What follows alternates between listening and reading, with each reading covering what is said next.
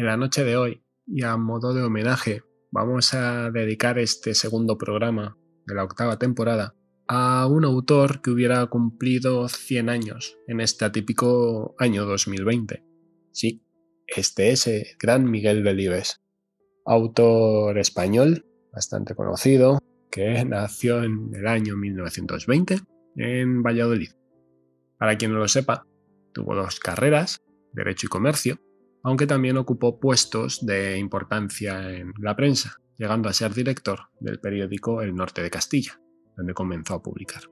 Aparte de esto, Delibes era un hombre cuyas aficiones eran bastante conocidas, entre ellas la caza y el fútbol. Eh, la caza es un motivo recurrente en muchas de sus novelas, destacando en la gran obra por excelencia de Delibes, Los Santos Inocentes.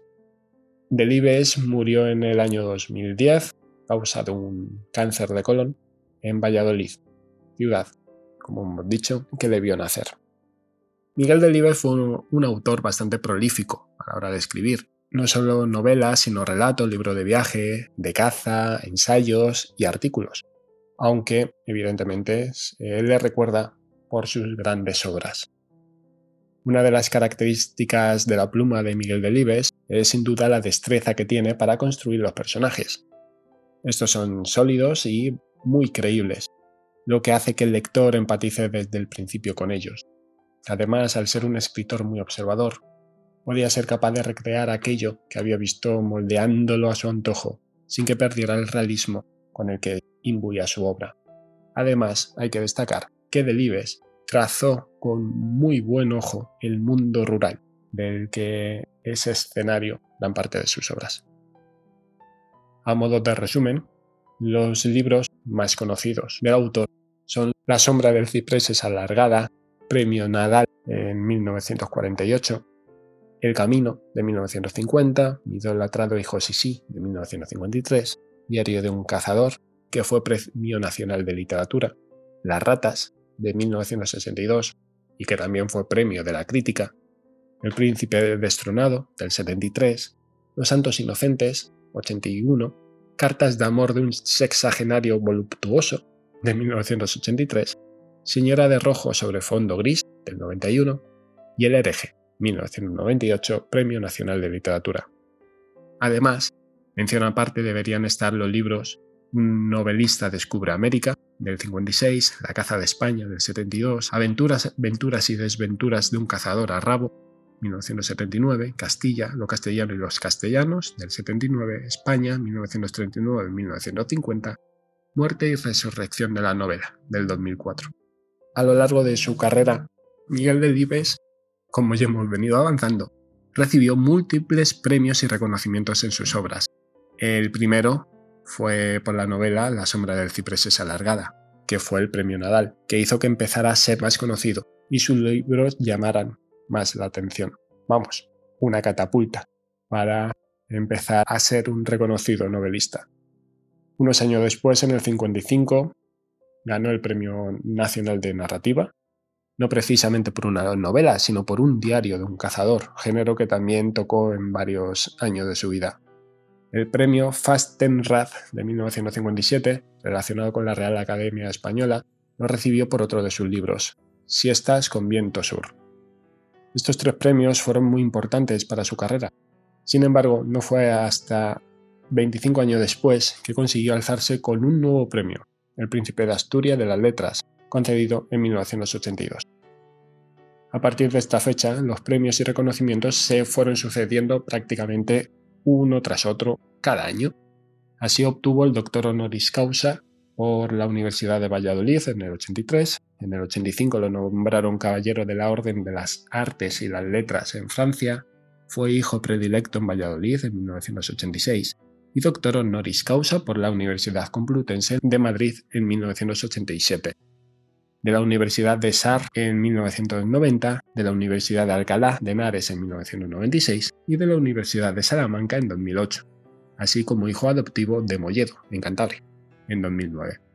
En cuanto a premios, también son destacables algunos como el Premio Ciudad de Barcelona por su libro Madera de Héroe, el Premio Nacional de las Letras Españolas en el 91 el Premio Miguel de Cervantes en el 93, el Premio Nacional de Narrativa por el Hereje en el 99 o el Premio Vocento a los Valores Humanos en 2006. Además, hay que mencionar algunas adaptaciones de los libros de este gran autor en cine y televisión, gracias al éxito que cosecharon sus libros.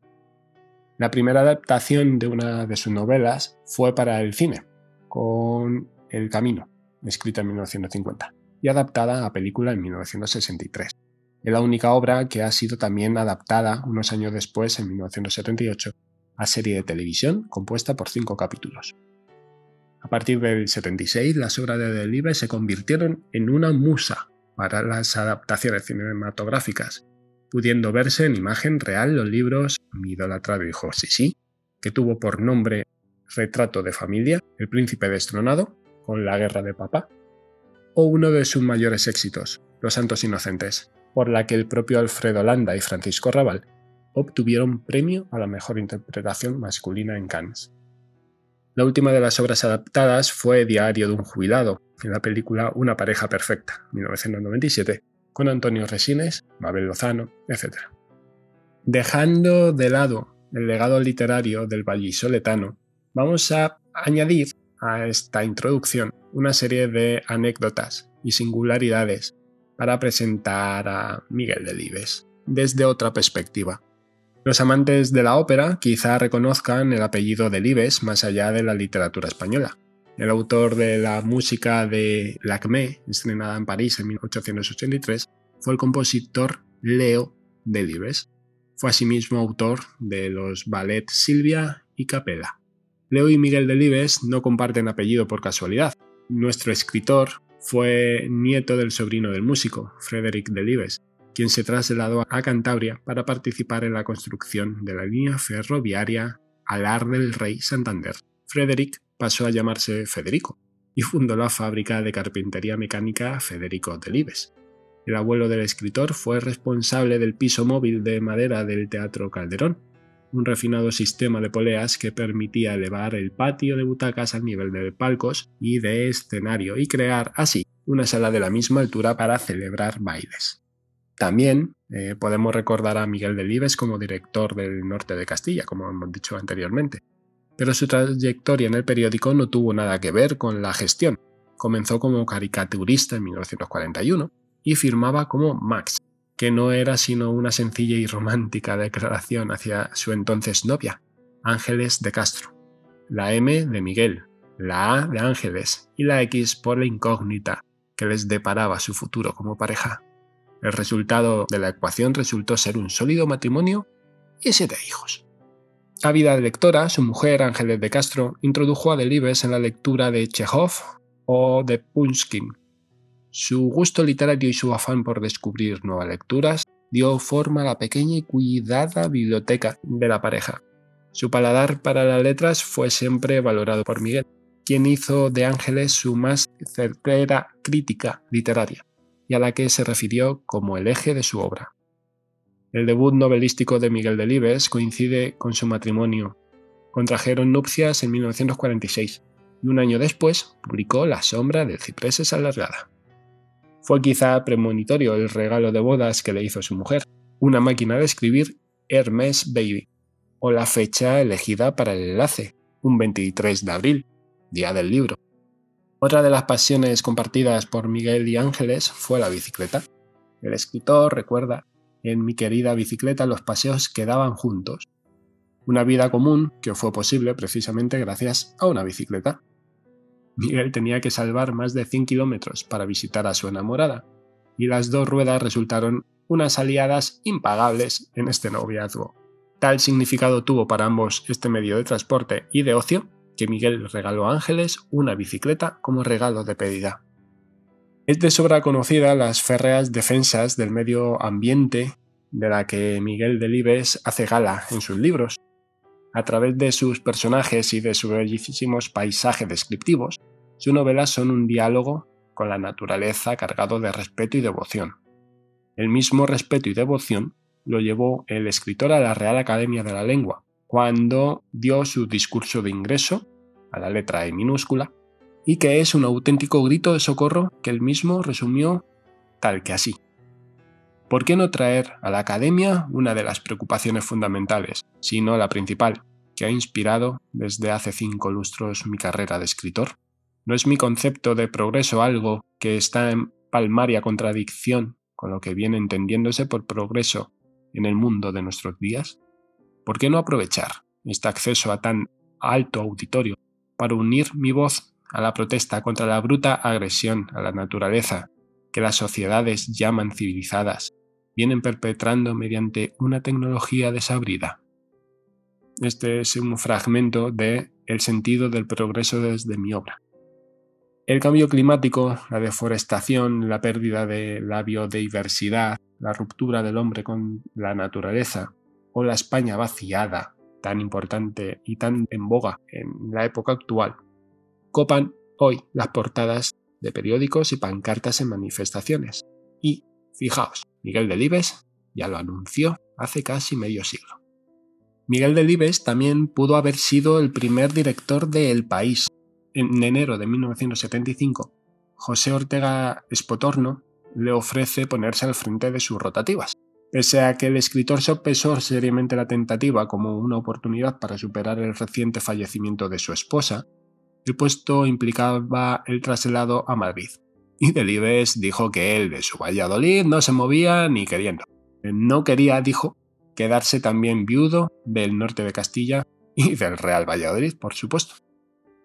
Como hemos dicho anteriormente, varias de sus novelas, en concreto nueve, fueron llevadas a la gran pantalla. La más laureada, sin duda, la de Los Santos Inocentes, que pasó por el Festival de Cannes. Y también hubo un director que más veces adaptó el universo de Libes a la pantalla, Antonio Jiménez Rico. Un artista de Hollywood dorado una mascarada es en los años más férreos de la dictadura y casi 300 universitarios con ganas de juelga. ¿Puede haber mejor material para una anécdota? Ahí vamos. En 1954 Orson Welles llega a Valladolid para rodar parte de Mr. Arcadine, el escenario un santuario del arte sacro patrio, el Colegio de San Gregorio. La escena, una fiesta de carnaval, entonces prohibido en España. A la llamada acudieron jóvenes deseosos de juerga, que no habían conocido las delicias de Don Carnal, prohibida desde hacía varios años. Delibes fue como figurante, testigo de un rodaje caótico. Recuerda los gritos de un furibundo Wells que fumaba mucho y se templaba poco, incapaz de meter en cintura a los españoles. La experiencia fue tal que el oscarizado director dejó Valladolid antes de tiempo tenía previsto rodar durante la Semana Santa, y no hubo forma. Por último, como tantos genios, Delibes fue un literato de curiosas costumbres. Siempre escribía a mano y con pluma estilográfica, como atestiguan los numerosos borradores de sus obras custodiados por la Fundación Miguel Delibes y que estuvieron expuestos en la Biblioteca Nacional. Siempre que podía lo hacía en la misma mesa, y es otra de las piezas que tuvo durante un tiempo la Biblioteca eh, Nacional. Otra manía del escritor, solía escribir en cuartillas de papel de periódico, que le recortaban de las bobinas del sobrante del norte de Castilla. Así que, ¿preparados para entrar en el apasionante mundo de Delibes? Aquí comienza leyendo hasta el amanecer.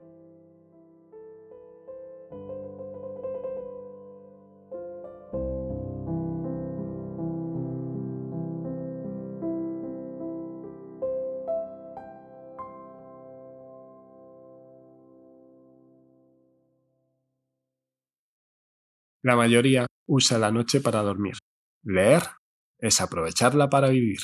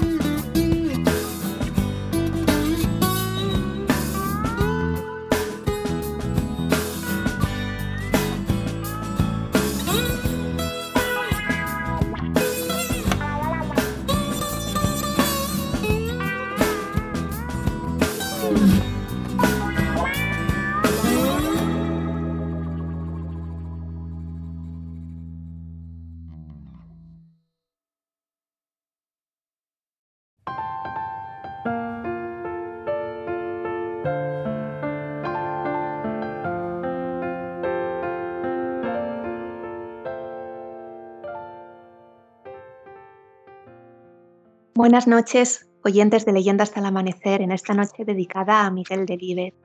Evidentemente no podíamos entrevistar para este programa a Miguel Delibes, pero pensando en a quién traer esta noche, hemos dado con un autor, un autor que sigue un poco esa misma línea de escribir sobre lo natural, sobre la conexión con la tierra, sobre el campo, y además un autor extremeño, una tierra que, que Miguel Delibes amaba mucho.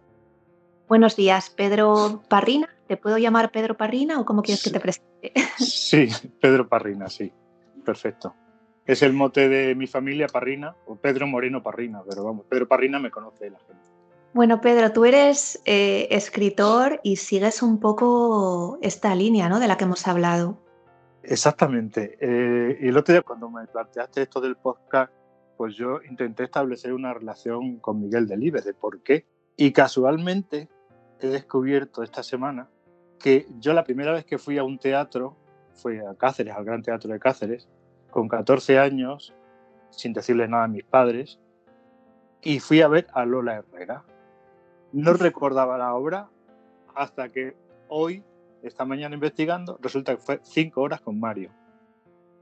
Muy bien. O sea, hay, quien se escapa para ir a la discoteca, tú te escapas para ir al teatro. Sí.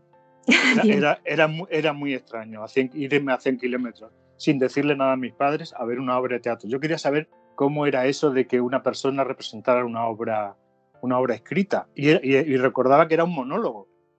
Solamente sé que estaba Lola Herrera solamente en el, en el escenario. Y fue cinco horas con Mario. Y luego, bueno, pues... ¿Qué edad tenías entonces? ¿14 más? 14 años. 14 Además, aproveché, creo, no recuerdo, sé que les mentí, sé que les mentí porque tenía que hacer noche en Cáceres por, por el horario del teatro. Y no recuerdo si fue que fui a comprar unos libros a la librería Minerva de la, mm. en la plaza de Cáceres, no sé si existe, y para, para estudiar segundo ebook a distancia. Y me quedé a ver la obra de teatro de Miguel Delibes. Recuerdo que me impactó mucho aquello de ver a, un, a una actriz representando. Yo quería saber cómo era eso. y, y, luego, bueno, pues lo que conocemos todos, Los Santos Inocentes, que me impactó muchísimo esa obra. Me parece. Bueno, esa es una obra que para todos los extremeños es una obra clave, ¿no? Sí. Y hay otra obra de Miguel Delibes que también investigando, digo, que yo no sabía que era de él, que fue el disputado voto del señor Cayo. Ese, señor Cayo. Ese. Me impactó mucho porque yo en aquella época, no sé cuándo se puso eso, eso fue la película, ¿eh? no el libro. Sí. Eh, me impactó porque yo no tenía ni idea de política. Y entendí un poco los tejemanejes de la política a través de esa película. De todas formas, aunque me digas que, eh, que ha sido casual ahora esta semana, que, mm, que has visto la conexión con Delibes, ¿Has visto la conexión de, esa obra o de esa anécdota concreta? Porque tú ya tenías conexiones con Delibes. Sí, a ver, eh, yo eh, me, gusta mucho reflejar eh, el habla popular de, mi tierra, sobre todo de la zona de las Villuercas, de Logrosán, de lo que más o menos yo conozco. Y eso tiene una razón, tiene una razón para mí, yo siempre lo he pensado. Mi padre tenía un bar en la Plaza del Pueblo, en Logrosán. Entonces era un bar que al estar en la Plaza del Pueblo, gente culta, la gente rica, de hecho, durante un tiempo decía que era el bar de la gente rica, y gente de clase social más baja. Entonces, a mí, yo siempre he tenido mucha conexión con la gente mayor. Y claro, yo tendría, pues eso, 10 años, 11 años, 12 años, cuando yo estaba encargado del bar. Y me llamaba mucho la atención la forma de hablar de la gente, de opinión, de hablar, de, de diferentes clases sociales en el pueblo. O sea, los personajes que aparecen en Los Santos Inocentes yo prácticamente los he conocido a todos. Creo que eso en los años 70 era muy normal. Yo he conocido a muchas régulas y azarías y, pacos y también a los señoritos. Bueno, y, ahora, aunque no sea tan normal, hay todavía algo parecido. Sí, exactamente. A otros niveles, pero la esclavitud, esa, la subordinación, esa consentida de que se habla en el libro, yo creo que aún, permanece, claro, de diferentes formas, de distintas formas. Pero yo, por ejemplo, pues sí que he conocido a una a las no voy a decir nombres, pues se llamaba Pepe, en mi pueblo. en, eh, casi todos los pueblos hay uno. Sí, claro, pero este, por ejemplo, iba mucho a mi bar. Había un señor que se llama el señor Ramón, que era zapatero en mi pueblo, que iba mucho al bar de mi padre, y a mí me llamaba mucho, pues claro, era, zapatero, tenía mucho contacto con la gente, y te decía frases y te decía palabras que a mí se me quedaban, me impactaban. O sea, a mí los refranes, los dichos y las palabras extremeñas, las formas de dirigirse a la gente. Y luego ya con el tiempo pues fui anotándolas, fui anotándolas así en, en Word y en el ordenador, en el móvil, y poco a poco me, iban surgiendo historias. Y un poco así es como surgió esta forma de, expresarme. Eh, para situar a la gente que, claro, tú eres de Logrosán, que Logrosán es un pueblo que está en la comarca de las Villuercas, cerca de Guadalupe, que a lo mejor es una zona que le suena más a la gente, pero un pueblo como muy, muy perdido, ¿no? Con malas conexiones en esa época para ir a la ciudad y tal, y me imagino que, eso también daba pie a situaciones más como las que estamos hablando. Sí, incluso era, muy, era un pueblo muy rural, incluso Guadalupe, que ahora actualmente es muy conocida, pero en aquella época pues tampoco era tan conocida, esa zona siempre ha estado muy, muy olvidada. Yo recuerdo que yo, bueno, aunque lleve aquí a Extremadura por bandera, yo no soy extremeña, yo llegué hace veintipico años a Extremadura y yo recuerdo que me sorprendió mucho en Cáceres, en Cáceres capital. O sea, era una capital de España y eran los años 90. Y a mí me sorprendió mucho que había en, la, en los bares, pues sí, había señoritos con botas de montar, tomándose un café y un señor limpiándole las botas. Y esto estamos hablando de los años 90, seguramente sepas hasta estoy hablando. Entonces, en un pueblo y más atrás, me imagino que el contraste tenía que ser brutal. Sí, el contraste era muy, muy, era muy grande. Eh, también te digo, aparte de mi padre tenía, tener el bar, también tenía carnicería y servicio de, alimentación. Y mis hermanos mayores iban con una furgoneta una vez por semana a vender por los campos, por los campos de, de, los alrededores, que eran muchos kilómetros. Y a mí aquello me impactaba muchísimo. Allí yo conocí gente viviendo en chozos. O sea, en chozos como O sea, sin agua, sin electricidad, sin, sin televisión, algunos tenían radio. O sea, y luego yo también he ido a, a clase, hasta octavo y primero de BUP, con los, mm, la gente que vivía en el campo, que los transportaban todos los días en autobuses. Entonces, esos contrastes, por una parte, mm, de gente del campo y por otra, había también gente rica, o sea, gente muy mm. pudiente esos contrastes a mí siempre me han llamado mucho la atención y es precisamente lo que se refleja en los santos inocentes. Y bueno, pues a través de... Yo siempre he sido una persona, un tío muy curioso, me han interesado muchísimas cosas y con el tiempo pues empecé a escribir para mí, sea, principalmente para mí y luego para los más allegados, para la familia. Y yo pues me expresaba como, como nos expresamos en el pueblo. Y bueno, pues luego poco a poco fui vi que iba gustando a los amigos y tal. Y bueno, ya sabes tú lo que me costó editar, el primer, editar el primer libro. Tenía mucho miedo, me daba muchísimo miedo.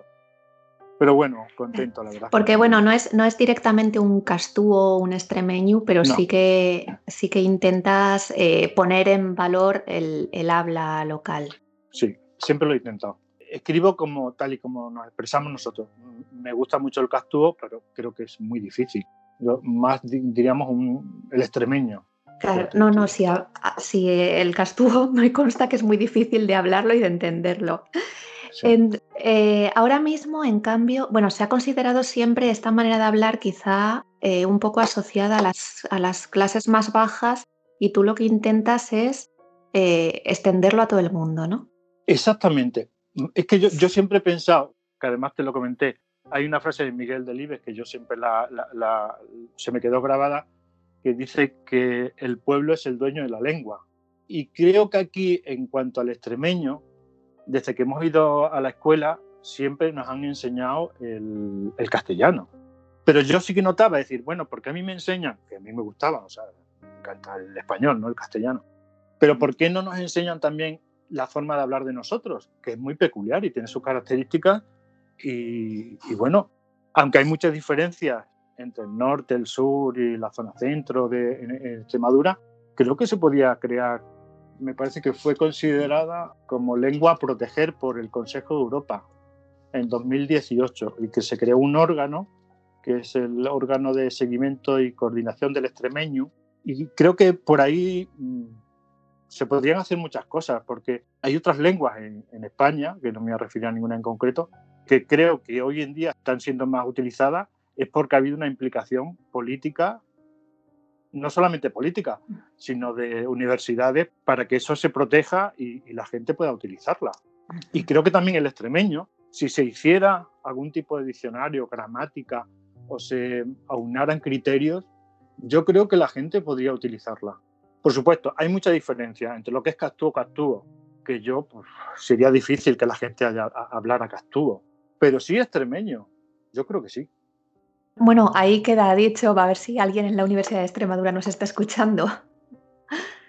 Y tu manera de, aportar a esta causa es mediante tus libros. Tú tienes uno publicado que se llama Verde, Blanco, Negro, como los colores de Extremadura, y que tiene textos que, que lo que hablábamos, ¿no? No es directamente Castúo como tal, pero que sí que, sí que hay textos en, en extremeño o en un hablar muy local, de, de, sobre todo de tu zona, de Logrosán, y luego eh, otros trabajos más que están en proceso y de los que no sé si se puede hablar. ¿no? Ah, cuéntanos un poco tu obra. A ver, yo tengo varios, varios textos. Yo prefiero hablar, decir que escribo en extremeño, porque en Castúo no me atrevo. O sea, uh -huh. lo mío no es Castúo ni se, ni se acerca. Es un, un habla popular, lo que, un lenguaje coloquial, y, y, sí que cada vez poco a poco más voy conociendo el, el castúo. Eh, a ver, pues yo tengo varios, varios escritos, relatos y poemas en extremeño, que además han tenido mucho éxito en redes sociales, un éxito enorme. Sí, sí, los, que... se hicieron virales. Además, tenemos aquí una anécdota, ¿verdad?, sobre eso. Se hicieron virales, pero sin mencionar al autor y tuvimos que reclamarlo. Sí, exactamente. Sí, eso fue el año pasado. El, el año pasado, uh -huh. por, creo que fue por el Día de Extremadura, que se llamaba sí. Cuestionario de Extremeñidad, que aparece en el libro. Es un relato que aparece en el libro. Y son, es impactante porque mmm, luego la gente cuando lo lee, a mí lo que me gusta es que me digan, ay, qué bonito recordar estas palabras que se lo voy a enseñar a mis hijos, se lo voy a enseñar a mis nietos, porque así hablábamos antes. Y eso creo que es lo que yo persigo. Un poco sacar del baúl esa, esa forma de expresarse y esas palabras que yo siempre las he escuchado. Hombre, ya cada vez las escucho menos pero, por ejemplo, yo cuando me junto con mi familia, con mis amigos, a mí me gusta recordar todas esas formas de expresarse de, los extremeños. Y es lo que he intentado. Este año, por ejemplo, pues se publicó en Canal Extremadura un relato también en esa línea que se llama Extremeñismo, que también se hizo viral. Y lo que me comentaba, si se podía hablar o se podía hablar, bueno, yo creo que hablar tampoco voy a, a desvelar nada a raíz del éxito que tuvo en redes sociales el cuestionario, el extremeñismo, cuestionario de extremeñidad, el refranero extremeño también que he escrito con aportación solo de prácticamente de los que yo recordaba y con aportación de, de gente de Facebook, pues me hicieron una propuesta en Canal Extremadura Radio para escribir un cuento de Navidad extremeño. El proyecto era, en principio era muy grande, a mí poco me, me, asustó al principio, pero yo soy mucha para adelante, dije, yo lo voy a intentar. y, no, sé si, bueno, no sé si se puede desvelar algo porque es súper bonito como lo estás planteando, pero no sé si se puede decir. Pues en realidad, a ver, yo envié el cuento a Canal Extremadura porque la idea es radiarlo a primeros de diciembre en un especial de Navidad y a ellos les ha encantado. No sé al, al final cómo terminará, porque claro, yo, yo entiendo que lo tienen que adaptar a la radio y por temas del COVID les están poniendo problemas para que se junten todos en, en, un estudio y todos los personajes. Entonces no sé al final cómo lo harán. Oye, eh, aquí desvelar... estamos radiando tú en tu casa y yo en la mía, o sea que si se quiere se puede. Sí, pero en este caso no sé cuántos personajes salen en el cuento, pero me parece que son unos ocho, ocho o nueve personajes. Entonces no les van a permitir unirse. Entonces decían de grabarlo eh, aparte y luego hacer un montaje, no sé cómo lo harán. Bueno, el proyecto inicial era mm, representar el cuento en un teatro. No sé si estoy hablando demasiado. Era representar el cuento en un teatro y grabarlo y luego emitirlo en Canal Extremadura Radio y Televisión. Pero lo del teatro a, a, creo que va a quedar aparcado definitivamente porque es muy complicado. Bueno, ya que nos ponemos Ya que nos ponemos bocazas, eh, lo bonito de este cuento, aparte del habla extremeña, es que además has cogido elementos de la cultura eh, regional y, has caracterizado los espíritus de la Navidad presente, pasada y futura como personajes típicos extremeños de, eso, del folclore. Exactamente. Sí, e, esa era mi idea. Yo me hice una idea al principio de lo que quería y era utilizar personajes mitológicos y personajes conocidos que yo siempre había escuchado de pequeño y otros que he conocido desde ya cuando era mayor. Y luego contar una historia a través del cuento, precisamente contar la historia de la utilización del lenguaje coloquial. O sea, lo que yo te contaba al principio, las diferentes versiones de cómo, cómo se expresaban uno y cómo se expresaban otro, expresarlo también y que se quedara claro en el, en, en el cuento. Y creo que al final lo he conseguido. Y luego también otro propósito era que el final no fuera exactamente como el cuento de Navidad de Dickens, sino que fuera que impactara un poco, que llamara la atención, dejar un mensaje. Y creo que el cuento tiene su mensaje, un mensaje extremeño. Bueno, que, eh, igual que en todos tus libros, al final lo que intentas es eh, reivindicar Em, estamos un poco asociados en Extremadura a, bueno, no sé si te acuerdas que hubo una campaña hace años que, que una campaña no sé si muy acertada, que decían de cara al turismo, ponía no seas cateto, ven a Extremadura. Ah. ¿Te acuerdas de eso? No, no, no lo recuerdo. Pues eso, estamos un poco con, con ese San Benito de que se asocia la, pues la cultura, el habla, tal, a, estratos sociales más bajos. Entonces tú intentas reivindicar siempre en todos tus escritos eh, Es que yo creo que eso es un error. Yo, yo, creo que eso es un error. Es cierto, pero creo que es una forma de verlo errónea. Hombre, quizás me equivoque. Yo llevo ya muchos años sin vivir allí, aunque voy varias veces al año. Pero el desconocimiento, yo creo que los extremeños tenemos, también porque hemos emigrado mucho, pero creo que falta bastante cultura. Cultura y valorar la cultura que ya tenemos. Y precisamente dentro de nuestra cultura y lo que debemos proteger está nuestra lengua y nuestra forma de expresarnos. Creo que eso es importante. Hay gente que se acompleja incluso, ¿no? Esa, eh, sí, es que a mí fue un caso que a mí me pasó siempre. Yo, bueno, yo con 17 años me marché de allí, me fui a trabajar por España y me he recorrido toda España trabajando. Y, por ejemplo, pues a mí me decían, decía pues algunas palabras, ¿no? Palabras como yo digo. Y, decía, y a, mí no me avergonzaba, todo lo contrario. A mí me, me enorgullecían que me que supieran que era extremeño por determinadas, por mi forma de expresar y por mi forma... En un principio sí que hubo alguna vez cuando vine a Madrid que dije, igual no me expreso bien, no me hablo, no me expreso como soy. Y sí, por supuesto que cambias cosas y cambias algunos palabras nuestros que yo utilizo, pues los cambié, porque la, la gente no los entendía pero creo que tenemos una cultura muy, muy importante, la costumbre, la historia, y yo creo que debíamos de reivindicarla y protegerla. Y entre ellas está la lengua, porque creo que no es un problema de, mm, del pueblo, es un problema de que en las escuelas siempre se ha enseñado el castellano y el castellano, el castellano de más puro. Sí, el normativo. Sí, Y hay muchos castellanos. Sí, sí, no, pero si yo no estoy en contra de eso pero también, oye, eh, yo creo que, tenemos unas características, por ejemplo, yo nunca oigo decir a alguien eh, en mi tierra, he comido, no, he comido, he bebido, eh, está chispado, la D final siempre la eliminamos. Y, si con nosotros cuando hablamos entre nosotros no nos damos cuenta, pero yo jamás, muy pocas veces, tienes que ser muy culto, muy culto para mm, terminarlo en castellano, soplado o juntado, no sé juntado. Bueno, no es cuestión. no, sé si es cuestión de cultura, a mí me sale porque yo todavía tengo eso, que no soy extremeña de nacimiento y todavía me salen los participios en ado. Claro. y además alguna vez se han cachondeado de mí, que me dicen que soy muy finolis por hablar así. Sí, bueno, eso también se solía, solía pasar. Pero yo creo que hay, unas ciertas normas que yo últimamente estoy investigando sobre eso y empecé a mm. hacer un diccionario extremeño y tenemos unas características muy especiales que yo creo que, y unos verbos que solamente utilizamos allí, palabras que solamente utilizamos en Extremadura, y creo que eso habría que conservarlo. Aunque sea de forma dinos, algunas, porque claro, lo de mm, eco mío a cualquiera que esté por debajo de Madrid le suena natural. Entonces, algo, algo más típico extremeño. por ejemplo, a mí me gusta mucho eh, el verbo vagar. No me ha vagado. Es que no me va no, que no tengo tiempo. Mm. como yo digo, el verbo vagar.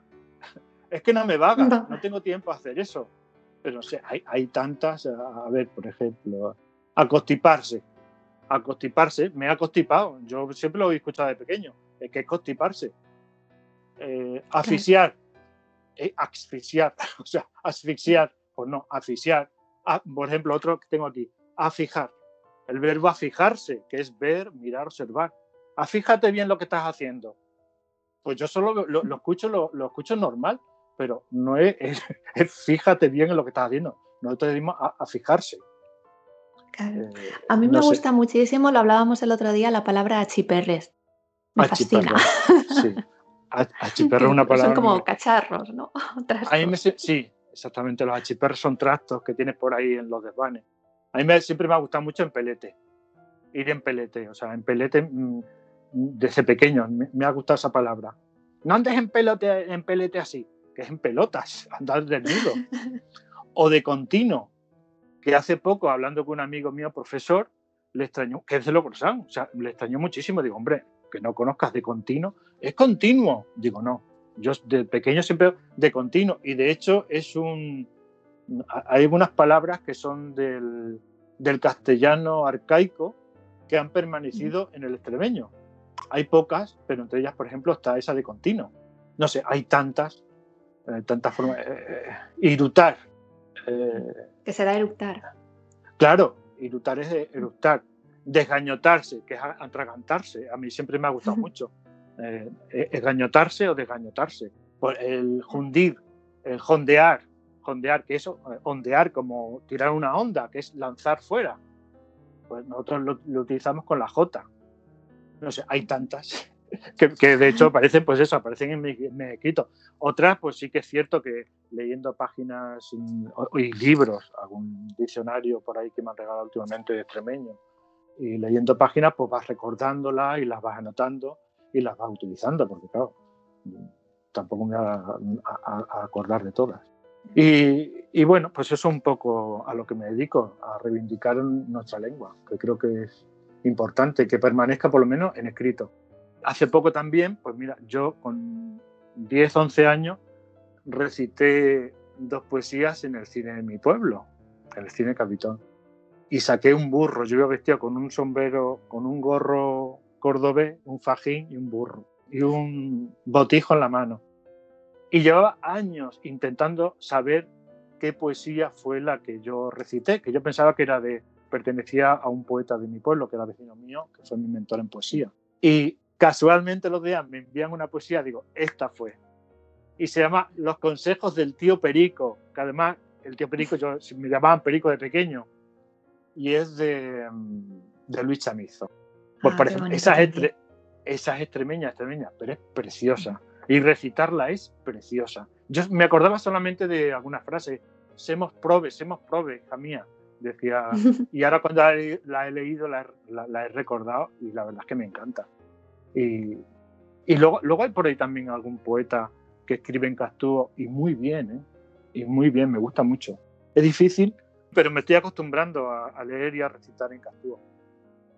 Bueno, en, en, tu libro Verde, Blanco y Negro tienes, el libro se divide en tres, en los tres colores ¿no? de la bandera la, última parte, el negro, que es más poética, eh, y las dos primeras, que son poemas más personales eh, o relatos, textos más personales y más de, tu, tierra, ahí hablas más de, eso, de, una tierra eh, muy rural en una época en la que eras pequeño y ahí, volviendo un poco a, a lo que hablábamos antes, ya no es solo el idioma, ahí ya se ve también eh, la, diferencia de clases, las costumbres. Siempre he dicho que yo, yo he sido siempre muy curioso, una persona muy curiosa, y siempre me han interesado la lengua, me ha interesado la ciencia, la humanidad y, todo esto. Entonces, en, el libro se refleja un poco lo que fue en mi vida, parte de mi vida. En unas partes son reales y en otras un poco de fantasía. Y, eh, mm, y hacer ver a la gente pues e, e, esa vivencia que yo vivía en el pueblo y también mis deseos. O sea, yo siempre me ha gustado mucho el arte y, por ejemplo, lo mismo que me fui a un teatro, pues yo quería ver danza, quería ver museos, quería ver pues, todas las clases de arte eh, para ver cómo era aquello y ver ciudades. Y, y, bueno, yo siempre digo que yo un poco huí de Extremadura con 17 años porque no encontraba lo que yo necesitaba. Y luego con los años me di cuenta de la riqueza que teníamos, no solamente la, riqueza cultural, paisajística, mm, turística, las posibilidades que tenemos. Y ha sido un poco cuando yo empecé a reivindicar todo esto y a escribirlo y, a expresarlo. Eso le, le, pasa pues le, pasa a mucha gente. ¿eh? Hay muchos jóvenes que dicen, ah, Extremadura se me queda pequeño, me voy a Madrid, a tal. Y luego acaban volviendo porque precisamente se dan cuenta de eso, de que no es que no haya nada, sino todo lo contrario, esta es una tierra muy virgen todavía. Y por eso tiene su encanto, ¿eh? por, eso también tiene su encanto, porque lo conserva. Yo, por ejemplo, cuando yo estaba en Extremadura, a mí las de esas me parecían tan aburridas. Encinas, encinas, encinas, robles, me parecía aburrido. Y no tardé tampoco mucho tiempo en darme cuenta, viajando por España, de decir, si esta gente tuviera lo que nosotros tenemos allí. Las de esas, de los santos inocentes. Las de esas, exactamente lo que estábamos hablando. Pues es un poco sin quererlo, porque yo, mm, sin pretender, sin ninguna otra pretensión, por lo que intenté en mi libro, es un poco que haya un poco de reflexión. El humor me gusta mucho. Hace poco escuché una frase que dice que el humor es una cosa muy seria. Creo que, que a través del humor se puede llegar a la gente fácilmente y aunque algunos de mis relatos provoquen risas, en realidad mm, también esconden mucho más porque se llega más, mejor a la gente. Dejan ver reflexiones, reflexiones porque siempre las he tenido en mi vida, ¿no? Intentar ser mejor persona, intentar hacer el bien y, ciertas cosas, bueno, que yo intento reflejar en mis relatos, en mis poemas. ¿Tienes alguna, alguna anécdota concreta eh, que se pueda relacionar con, con, la visión que tenía Miguel Delibes de Extremadura, ya sea de cuando eras pequeño o más reciente? Porque, a mí, bueno, según estabas hablando, me venía a la cabeza una, una cosa que me pasó hace, pues no hace mucho, ¿eh? hará 6, 7 años, y me imagino que podía haber pasado hoy también, eh, que es que estaba trabajando yo de camarera en un, en un impasse así que, que tuve de, durante unos meses que me quedé sin trabajo, estuve de camarera, y un, bueno, en un bar, eh, vamos a decir pijillo del centro de Cáceres y un señor, eh, bueno, había un grupo de, hombres que, que, venían de vez en cuando a Extremadura porque entre todos alquilaban una finca que venían a cazar por temporadas, por lo visto, ¿no? Entonces vinieron un día y me regalaron tres pichones. Sí, vino con una, mm. con una, bolsa con tres pichones, me la dieron y yo me quedé diciendo, ¿qué hago yo con esto? Tres pichones, ay, me daba como un repelús. Pero no sé, ¿alguna anécdota así que, quizá a quien viva afuera le puede resultar extraña? Lo, que pasa, por ejemplo, el tema de la caza, que sale mucho en, Los Santos Inocentes, yo lo he vivido muy de cerca, porque mi padre era muy cazador al puesto. Que eh, el puesto es, se llevaba un perdigón normalmente macho, en una jaulita, se tapaba, se colocaba en, unos chaparros, se tapaba y empezaba a cantar. Tú estabas escondido allí entre, en los puestos, que solían ser de piedra o se hacían con jaras, te escondías, el macho cantaba y venían las hembras y cuando se acercaban, pues se las mataba, por ejemplo, cazar al puesto. Pues eso, por ejemplo, eh, eh, se refleja, aunque allí era otro tipo de caza, pero quizás mm. eso sea un hecho llamativo, ¿no? Yo he ido, por ejemplo, yo no aguantaba estar tanto tiempo con mi padre allí escondidos, que no podía, claro, no podía hacer ningún ruido, porque si no las perdices se marchaban. Pues no sé. Pero seguramente que si pienso tendría muchísimas, muchísimas anécdotas así. Eh, por ejemplo, pues anécdota en, el bar, yo es que he tenido tantas con personajes, personas, no personajes. Para mí son personajes, pero con personas del pueblo. Yo, por ejemplo, siempre en Los Santo Inocente yo era el 15, que era el que se iba a hacer el servicio militar y se marchaba, que yo también lo hice así. Yo aproveché el servicio militar, que lo hice en la Guardia Civil, aunque lo hice en Extremadura, pero a partir de ahí ya me marché y, ya no, no, he regresado a Extremadura nada más que de vacaciones. Para que Kirchner, los santos inocentes, era quizá el que más, el más crítico, ¿no? Los demás eran más conformistas. Exactamente. Es que yo siempre he sido crítico, el eh, crítico conmigo mismo. Y observaba y veía y a mí había cosas que no me cuadraban. Pues por ejemplo, lo que a mí me enseñaban en el colegio, actitudes que tenías que tener con la sociedad, yo siempre las ponía en duda. La misma religión. A mí no, había muchas cosas que a mí no me cuadraban. Porque yo leía la Biblia o iba a la iglesia, me decían unas cosas y decía, yo no creo que esto pueda ser así. y esas dudas tampoco las podía plantear a todo el mundo porque sé, claro, que provocaba muchísimo rechazo. Pero bueno, yo tuve a mi mentor que era además muy, muy, muy beato, pero le podía hacer cualquier pregunta. Y él, pues más o menos, me decía su opinión, siempre desde el punto de vista de muy, muy religioso, pero bueno, y así salí a investigar. Si es que yo tenía que salir de ahí a investigar cosas. Siempre, siempre me ha gustado saber qué significan, no sé, de cualquier cosa. Cualquier cosa, siempre me llamaba la atención y también de las extremeñas, aunque en aquella época pues yo no sabía que hubiese diccionarios extremeños, ni sabía que existía el castúo, ni, nos decía, ¿por qué nosotros hablamos así? Y sin embargo en las escuelas nos enseñan otra forma. Deberíamos de, de hablar como nos enseñan o continuar. O sea, sí, yo, siempre he dicho que dudar es bueno. No dar las cosas por hecho simplemente porque te lo digan los demás o te lo, o te lo imponga la sociedad.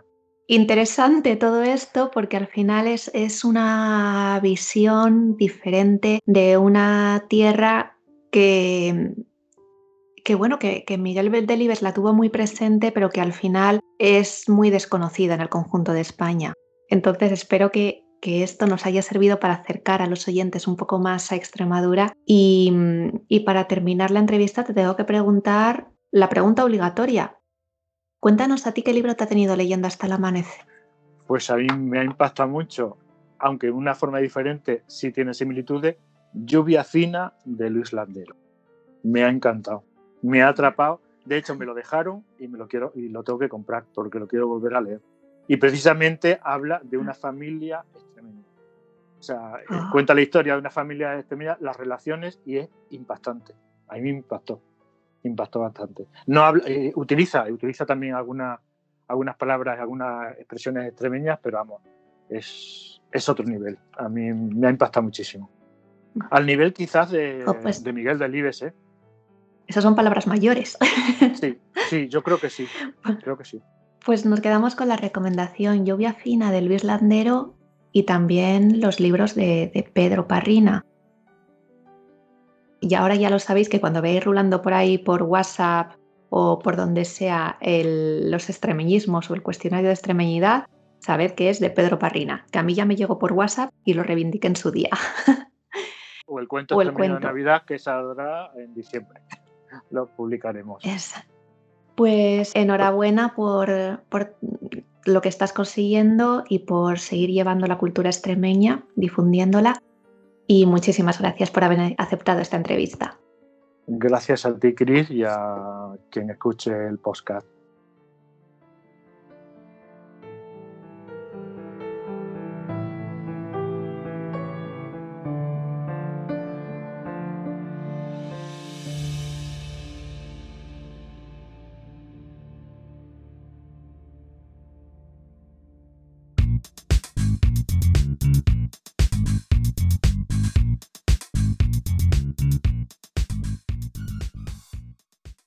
Aprovechando el programa de hoy, que recuerdo para aquellos oyentes despistados, es un homenaje a Miguel Delibes, vamos a hablar en este Me sangran los ojos de aquellas palabras que andan moribundas, esas palabras que agonizan porque no existe aquello a lo que daban nombre, que agonizan por las calles de la España vaciada, de esos pueblos y zonas rurales de nuestro país.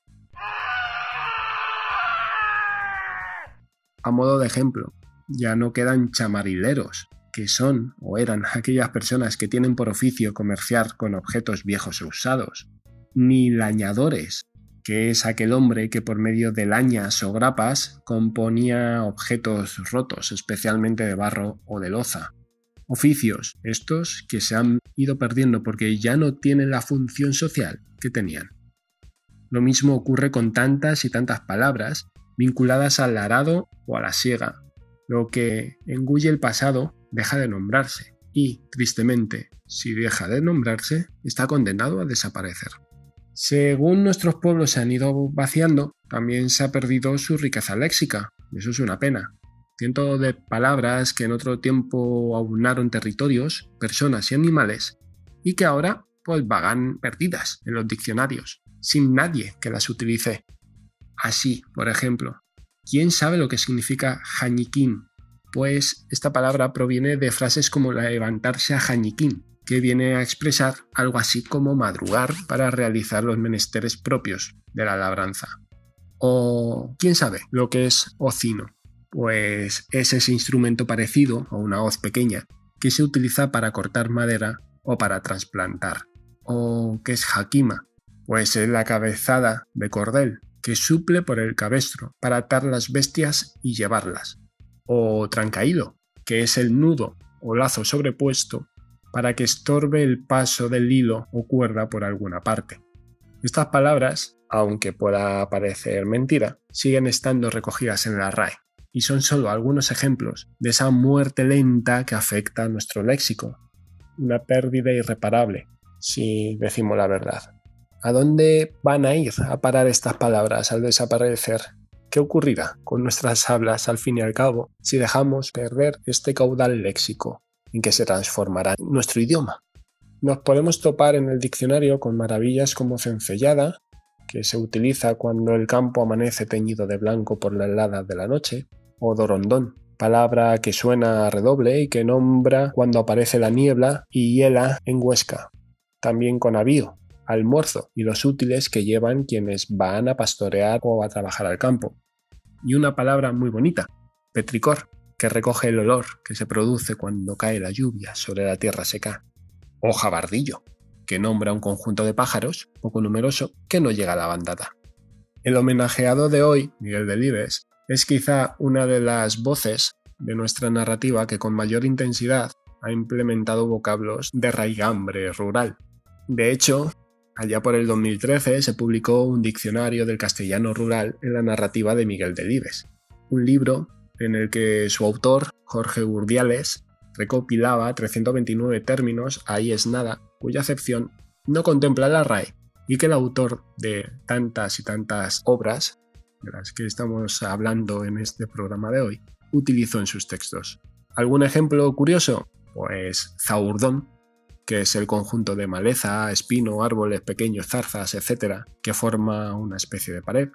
Morrete, pico bajo con mucha piedra en la parte superior, sacavinos, salmiento que se deja en la parte baja de la cepa para, una vez crecido, plantarlo como cepa nueva, o el acerico, que es la almohadilla que se utiliza para clavar alfileres.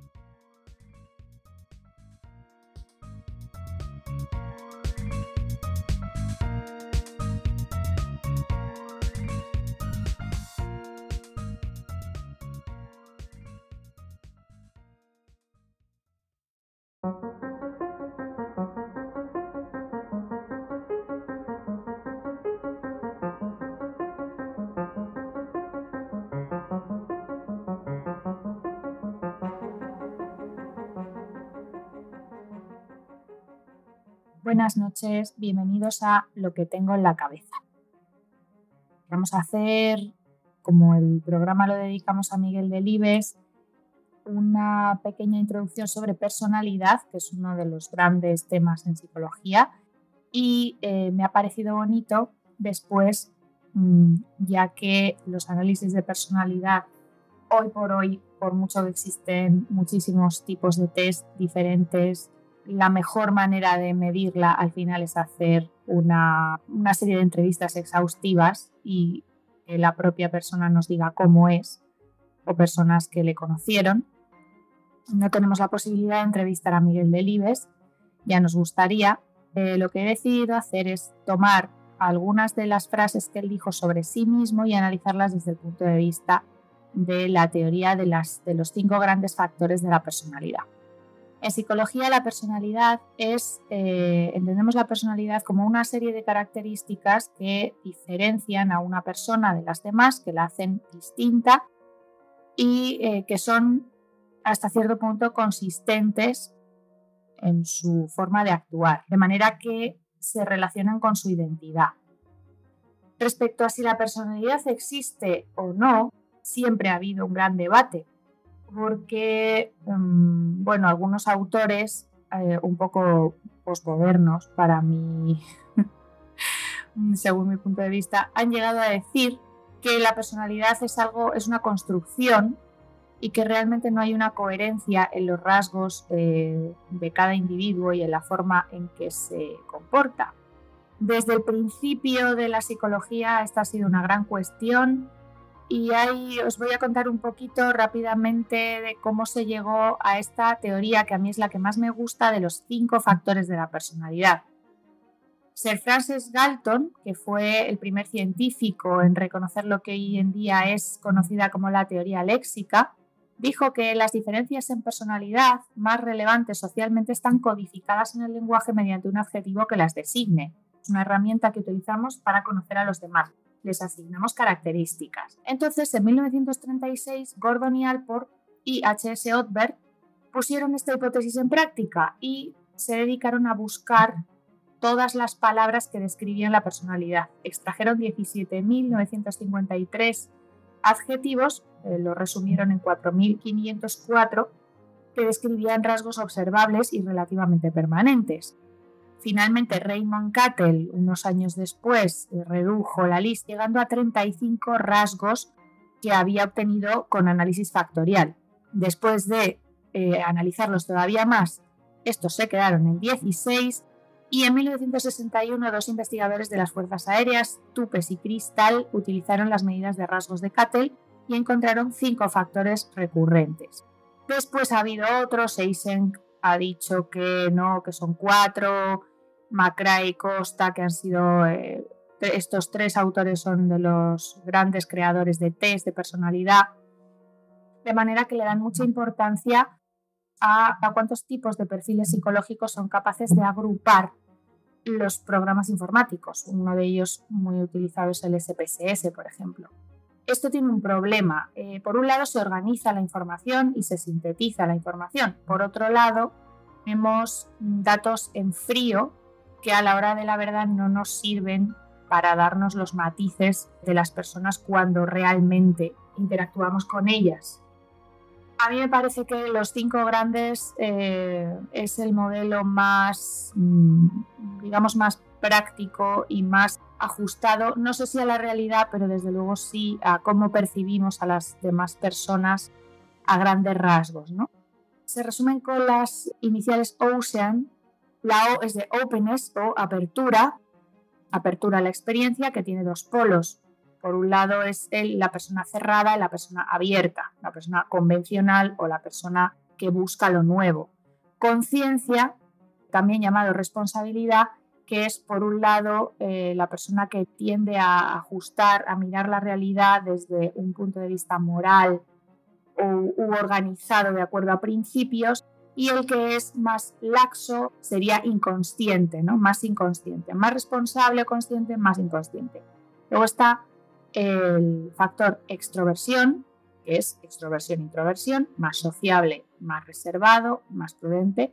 El factor amabilidad, se puede ser más amigable o enfocar las relaciones a, través del conflicto, ser más desafiante o más insensible a los sentimientos de los demás. Y luego está el neuroticismo, que es la más complicada de todas, que habla de la sensibilidad. Si somos más o menos sensibles, más o menos susceptibles o nerviosos, o más seguros y más estables en nuestras emociones.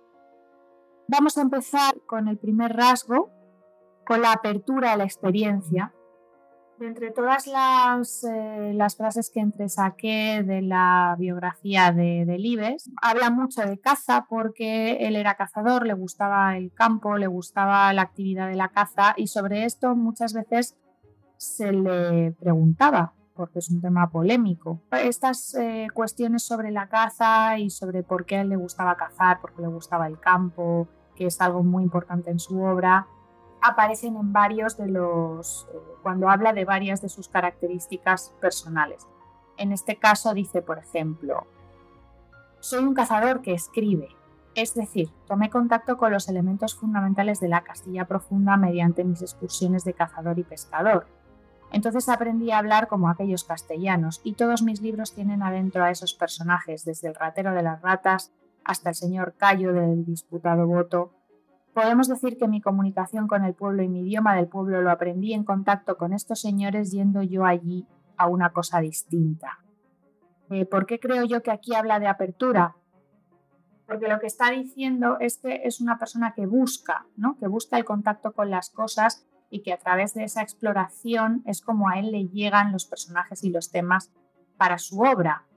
Eh, esto no quiere decir que sea extrovertido, que luego ya veremos que es otra cosa, pero sí quiere decir que es abierto eh, en un sentido de inquietudes y él enfoca cualquier actividad desde su interés por la literatura y desde su interés por descubrir cosas y por estar en contacto con la vida, con la realidad.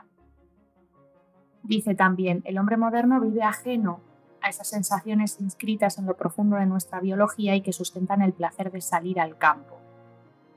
Se ve en este sentido como un hombre activo, como un, eh, un hombre en contacto con la naturaleza, el progreso nos sirve, dice también, si este ha de traducirse inexorablemente en un aumento de la incomunicación y la violencia, de la autocracia y la desconfianza, de la injusticia y la prostitución del medio natural, de la explotación del hombre por el hombre y de la exactación del dinero como único valor. Esto conecta con la siguiente dimensión que es la C, la conciencia inconsciencia. Delibes siempre se presenta a sí mismo como un hombre concienciado, como un hombre que se preocupa y sobre este tema dice, escribir con precisión no consiste únicamente en hallar en cada caso el adjetivo adecuado, sino también el sustantivo, el verbo o el adverbio, es decir, la palabra, y es en el manejo de esas palabras, en hallarlas a tiempo y adobarlas debidamente, donde reside el secreto de un buen escritor. Estamos viendo que el tema de ser concienzudo, de ser consciente y responsable, no solamente se refiere a lo moral en un sentido abstracto, sino también a las pequeñas cosas que tienen que ver con el orden eh, y con que, mm, en este caso, el lenguaje esté sirviendo a un propósito superior y en ese sentido esté organizado. Entonces, eh, aquí está claro que Delibes se define como consciente no solo en el sentido de buscar unos principios, sino también de escribir, de hacer su trabajo de forma minuciosa, concreta y ordenada. También dice, fidelidad. He sido fiel a un periódico, a una novia, a unos amigos, a todo con lo que me he sentido bien. He sido fiel a mi pasión periodística, a la caza. Lo mismo que hacía de chico lo he hecho de mayor, con mayor perfeccionamiento, con mayor sensibilidad, con mayor mala leche. Siempre he hecho lo mismo. Es decir, es una persona constante y constante, concienzudo, consciente, responsable, está dentro de esta dimensión que decíamos. Después viene el factor E, el factor extroversión-introversión. Aquí chocan, me parece, dos aspectos de la personalidad de Delibes. Por un lado, es una persona a la que le interesa la gente, pero por otro lado es una persona muy reservada, él quiere conocer a la gente y le interesa el mundo en el que vive, pero lo quiere expresar a través de la literatura. Le gusta la introspección y la soledad. Generalmente la gente extrovertida busca más la vida urbana, las actividades con otros. Veamos cómo se expresa Delibes en este sentido. Dice, sobre la literatura ha sido una auténtica dedicación. He encontrado en ella el refugio que no encontraba tan perfecto en el cine o en el café o en el juego. La relación de dos se establecía perfectamente entre una persona y un libro. Mi afán al escribir era intentar comunicar a dos personas, emplear la pluma como elemento de comunicación con otros. Escribir es comunicarse con otro. Y también dice, los protagonistas de mis relatos son seres presionados por el entorno social, perdedores, víctimas de la ignorancia, la política, la organización, la violencia o el dinero. Y aquí estamos viendo que eh, no solamente, y esto también es interesante en psicología, cómo se relaciona la personalidad con los valores y con la motivación. ¿Por qué Delibes prefiere la literatura y prefiere una vida introvertida y un contacto con la naturaleza? Porque para él hay una parte, una gran parte de la vida social que supone sentirse presionado por el entorno y caer víctima de ciertos vicios que no están en la naturaleza del hombre. Esto es una visión del mundo un poco rusoniana, ¿no? Es como cuando estamos en contacto con la naturaleza y con, nuestros instintos primarios somos mejores. Esto es una forma de ver el mundo que ni es eh, más mm, cierta ni más incierta.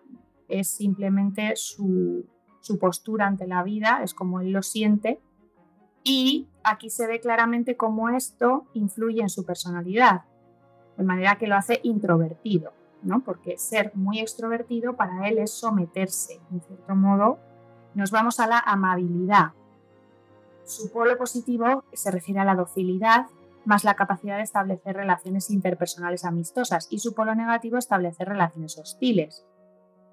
Desde luego, Belibes, esto ya no es tanto lo que escribe, sino que se ve claramente en su forma de contestar a las entrevistas y su actitud hacia la gente. Eh, era un hombre amable, pero sí que es cierto que al mismo tiempo es una persona seria.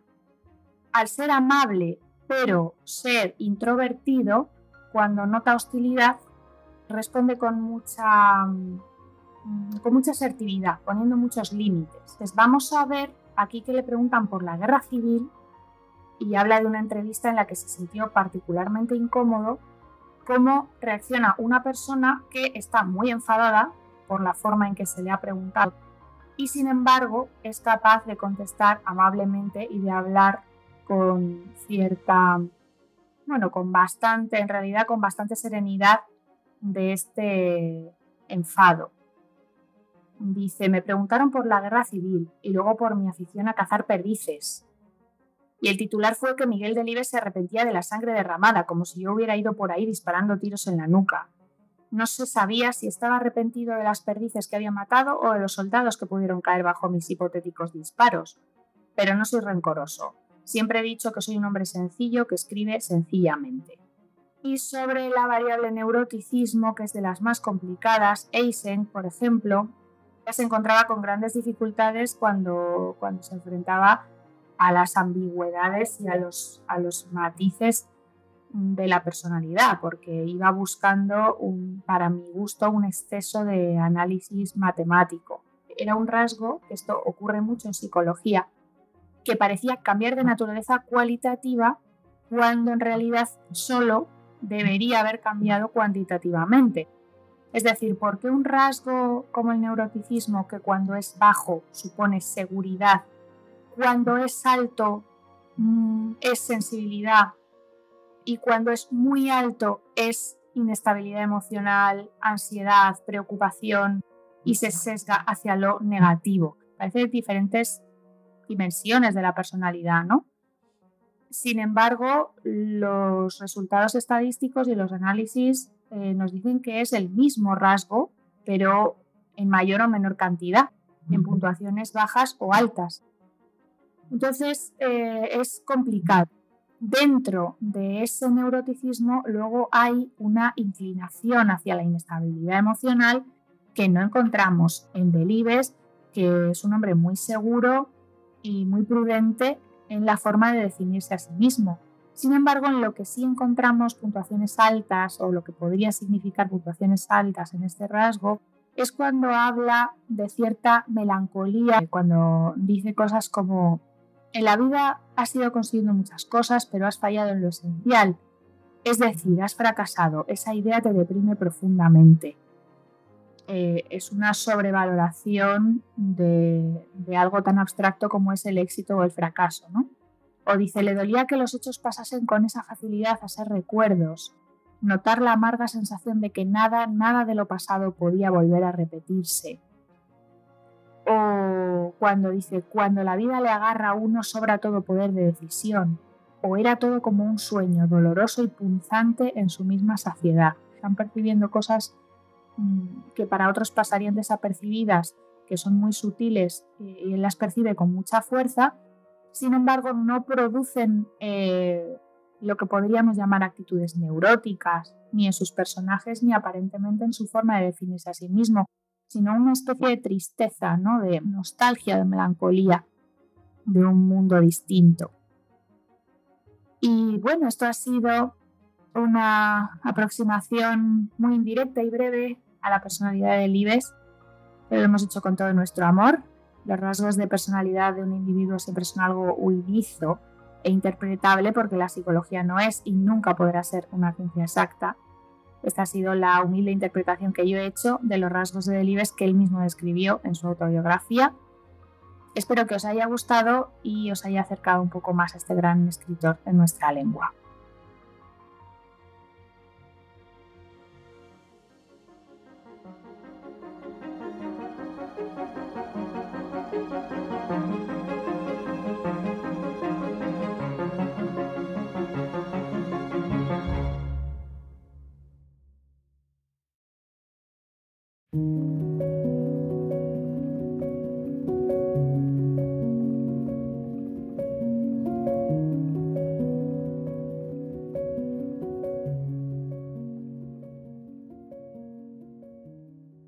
Buenas noches a todos las y los oyentes de Leyendo hasta el Amanecer. Estamos aquí los y las miembros de esta tertulia. Vamos a saludar esta noche, empezando por Dani. Buenas noches. Buenas noches. Aquí como miembro estoy presente, dispuesto a darlo todo. ¿Qué tal, Rebeca? Hola, buenas noches. Hola, Marina. Hola, buenas noches a, los, a todos y todas los miembros de, esta, de este podcast. Y buenas noches, Jonathan. Hola, buenas noches. Se nos está olvidando el todox eh, con la X y el todes, ¿eh? Que no... Ah, que aquí toda, todos, todas, todes y todox están incluidos en todas sus variantes porque no discriminamos a nadie. Y a todos los que se consideren miembros también están incluidas. Gracias. También. Pues sí, aquí está incluido todo el mundo, pero bueno, eh, por ser correctos, ¿no? Yo soy una miembro, no sé, guapa, o sea, iría así, ¿no? Sí. Iría así, iría así. Concuerda con el, con el artículo, aunque el miembro se mantenga en, en masculino, ¿no? Bueno, todo esto lo estamos contando por un comentario que hubo en en iVoox, ¿no? ¿Fue en iVoox? Sí. Así que la, la ironía no es el fuerte de, de alguno. No, no es el fuerte, pero bueno, yo quiero reivindicar que aunque se dijera miembros, pues tampoco pasaba nada. Que peores cosas se dicen por ahí. Eh, Pues nada, voy a empezar yo.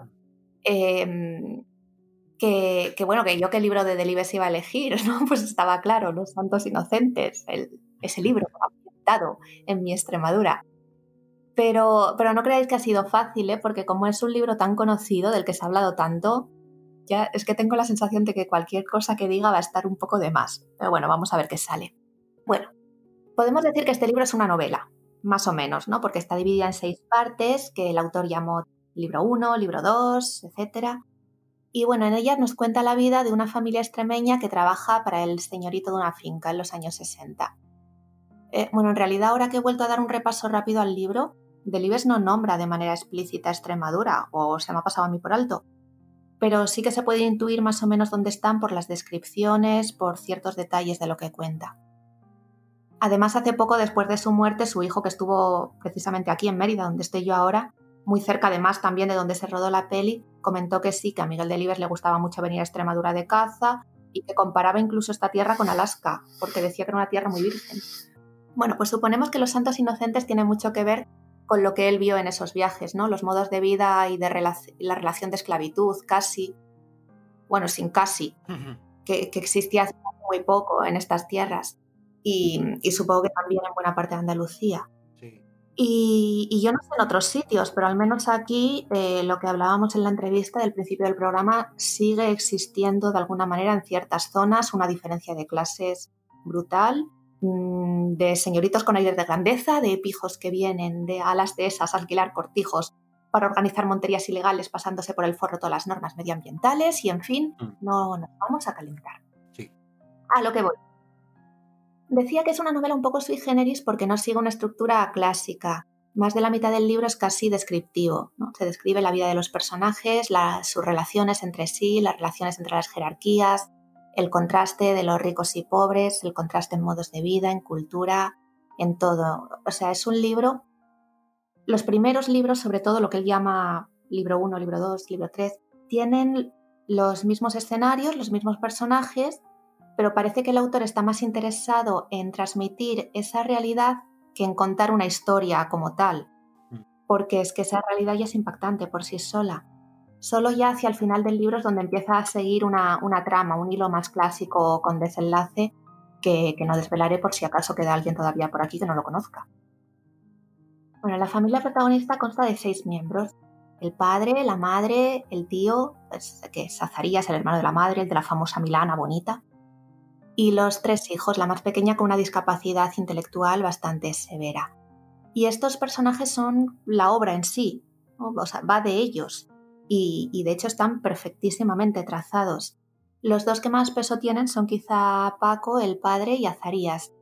Eh, Paco sirve al amo, vive prácticamente para él, soporta todo tipo de humillaciones, incluso se presta a ellas, pero todo dentro de la naturalidad.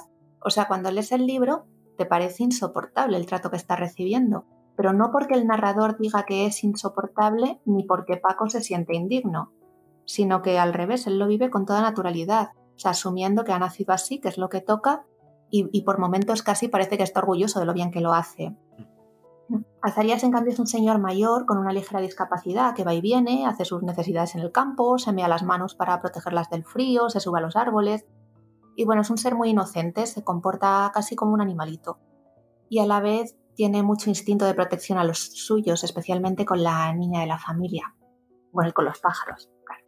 Incluso en la escena en la que comete un crimen, que creo que todos conocemos, y si no, pues no lo voy a contar, lo lleva a cabo de manera que, parece que está haciendo casi lo que tiene que hacer. Mm. O sea, está, está muy bien narrada la, la, manera en la que ellos ven sus propios actos. Bueno, en cambio, tanto la mujer como los hijos mayores, dentro de que también actúan en lo que se espera de ellos y sin salirse ni un milímetro, sí se intuye cierta resignación. En el caso de ellas, incluso un punto de reventía en el caso de él aunque no lo expresan abiertamente. ¿Y por qué se hizo tan famoso este libro? Pues no se supo que porque la temática no pasa de moda, ¿no? Porque siempre hay clases, aunque ya no tan marcadas, eh, porque siempre hay cierta identificación con los débiles. Y, y es un libro mm, que sigue estando muy presente, un libro en el fondo muy político. Así que os animo a todos a leerlos porque es una obra muy actual, no es nada densa, además es muy cortita, no es un tocho, o sea que no hay excusas. Y animo también de paso a todo el mundo a venir a conocer a Extremadura porque sigue siendo una tierra muy virgen, como decía Miguel Delibes hijo, donde todo va a otro ritmo, pero que a la vez conserva, que a, la vez que conserva eso ha sabido modernizarse. Pero eso sí, por favor, no vengáis en tren. Puede que no lleguéis nunca. Exacto. Exacto. Así que son los santos inocentes de Miguel Delibes yo por lo menos me sumo a la reivindicación que ha hecho Chris de conocer los pueblos, que al fin y al cabo en esta época se nos están quedando muertos. Mm. Se están olvidando de la riqueza que tienen los pueblos, que tiene la zona rural y que no todo es ciudad y urbanismo y no sé, Pero lo veo yo así. También es cierto que hay muchos pueblos que ahora lo que están son llenos de esa gente que acabó harta de la ciudad, de trabajar 14 horas y se fue a abrir una quesería ecológica. Que, que sí, a ver, totalmente respetable que tú quieras cambiar tu vida de ejecutivo, de ejecutiva por, eh, por la vida del campo, pero hay gente que lleva generaciones dedicándose a ello y que pasan totalmente desapercibidas porque no están en Instagram. Mm. Entonces, lo que ha habido un detalle que, que estaba contando Chris lo de hacerse pis en las manos, eso es una cosa muy de pueblo, es por la urea, lo que te protege de que te salgan sabañones. Es que ahora mismo hay cremas con urea. Es una cosa que está probado, es igual que, la... Esto es un poco mm, gráfico, pero la sangre menstrual en las verrugas y ese tipo de cosas, eso son cosas que en los pueblos se ha ido eh, aplicando y eso es algo que, aunque quizá no lo puedan explicar de manera científica, es algo que funciona. Sí, bueno, sí. a nosotros nos parece algo... Escatológico. claro, algo por demás, pero es algo que, que lleva años haciéndose así y que tiene un porqué y que nos sorprende mucho, pues eso, a nosotros, que vivimos aquí en la ciudad, claro. Sí, claro, son esos saberes antiguos que se Eso es. Ahora, por suerte de hoy, no nos hace falta enviarnos en las manos, ponernos unos guantes. No, también tiene que ver con vidas muy Eso duras es. en el campo. ¿no? Y, el- y con levantarse, pues eso, en climas muy extremos, porque es verdad que en Extremadura, en Extremadura hace muchísimo calor, pero también hace muchísimo frío. Entonces, claro, Sí, sobre todo en algunas zonas sí. claro, y el pastoreo y, y la agricultura, pues claro, son trabajos muy esclavos que te obligaban a salir a horas intempestivas para nosotros. y, y era así. Yo también, yo desde aquí reivindico mi, mi, mi, mi cuarto de sangre extremeña que tengo y os animo a todos, es una tierra maravillosa, llena de gente muy, muy buena y con paisajes que no os vais a encontrar en ningún otro sitio. Estuvimos este verano nosotros en las Urdes y, y es, aparte de que es una pasada de zona, la comida es algo irrepetible. Así que Doy fe. Oye, mira, al final nos juntamos muchos medios Medios extremeños aquí, un cuarto de... ¿Verdad? Yo tengo lo mío, es- lo mío sería realmente un cuarto, yo creo. Pero, pero igual, Mira, un cuarto y mitad tenemos ya, más un habitante que no sé cuánta, qué cantidad de sangre extremeña tiene, Cris. Yo un 50. Pues mira, final aquí sumando, Claro, y además Chris, que vive allí, pues puede, puede, puede reclamar un poquito más, incluso. Bueno, yo eh, enlazando con lo que ha dicho Chris de los personajes, de cómo Delibes perfila a Zarías y cómo se centra, al fin y al cabo yo creo que eh, Delibes lo que hace a lo largo de su novela, de su, de su obra narrativa, es fijarse en algunos personajes que, bueno, que de, de normal no se, no se suele fijar las grandes obras decimonónicas, tal, y es algo bueno en ese, en ese aspecto. Y yo os voy a hablar de una obra, de una novelita que a mí, yo la leí en el, en el colegio, en el instituto. Y bueno, y a partir de ahí, pues fui leyendo eh, El Príncipe Destronado, Los Santos Inocentes y bueno, Delibes me terminó por conquistar. De la obra que os voy a hablar es El Camino, que en su línea bibliográfica es la tercera novela que publica. La publica en 1950 y bueno, ya después de, la primera obra con la que ganó el Nadal, que es La sombra del ciprés es alargada, con esta se consagra definitivamente como autor. Es un libro iniciático eh, o de iniciación a la vida, en el que vemos como un niño va dejando atrás la infancia y se despide así de una etapa cuyo encanto y fascinación acabamos comprendiendo quizá cuando ya es demasiado tarde y se nos ha escapado entre, entre las- entre los dedos. Y también es un libro iniciático en el sentido de que el protagonista tiene que dejar su pueblo, un mundo muy conocido, muy cercano, para enfrentarse al mundo desconocido de la ciudad, donde tendrá que empezar prácticamente de cero. Aquí vamos a ver eh, cómo eh, la descripción del pueblo frente al miedo de las ciudades, la cercanía de las zonas rurales frente a lo desconocido del, urbano. Uno de los grandes hallazgos de este libro es la consecución de un estilo eh, narrativo bastante directo que podemos apreciar sobre todo en los diálogos que mantienen los niños. Y este está combinado de forma bastante buena, bastante inteligente, con otro estilo un poco más depurado, que es el que predomina en las descripciones, dotándolas de un fino lirismo y humor que hace que esta novela tenga un encanto especial. Eh, una forma de escribir que apuesta por la sencillez, la naturalidad, la cercanía, tanto en la forma, en el lenguaje como en el contenido, que al fin y al cabo es la historia de un niño, es una historia cotidiana.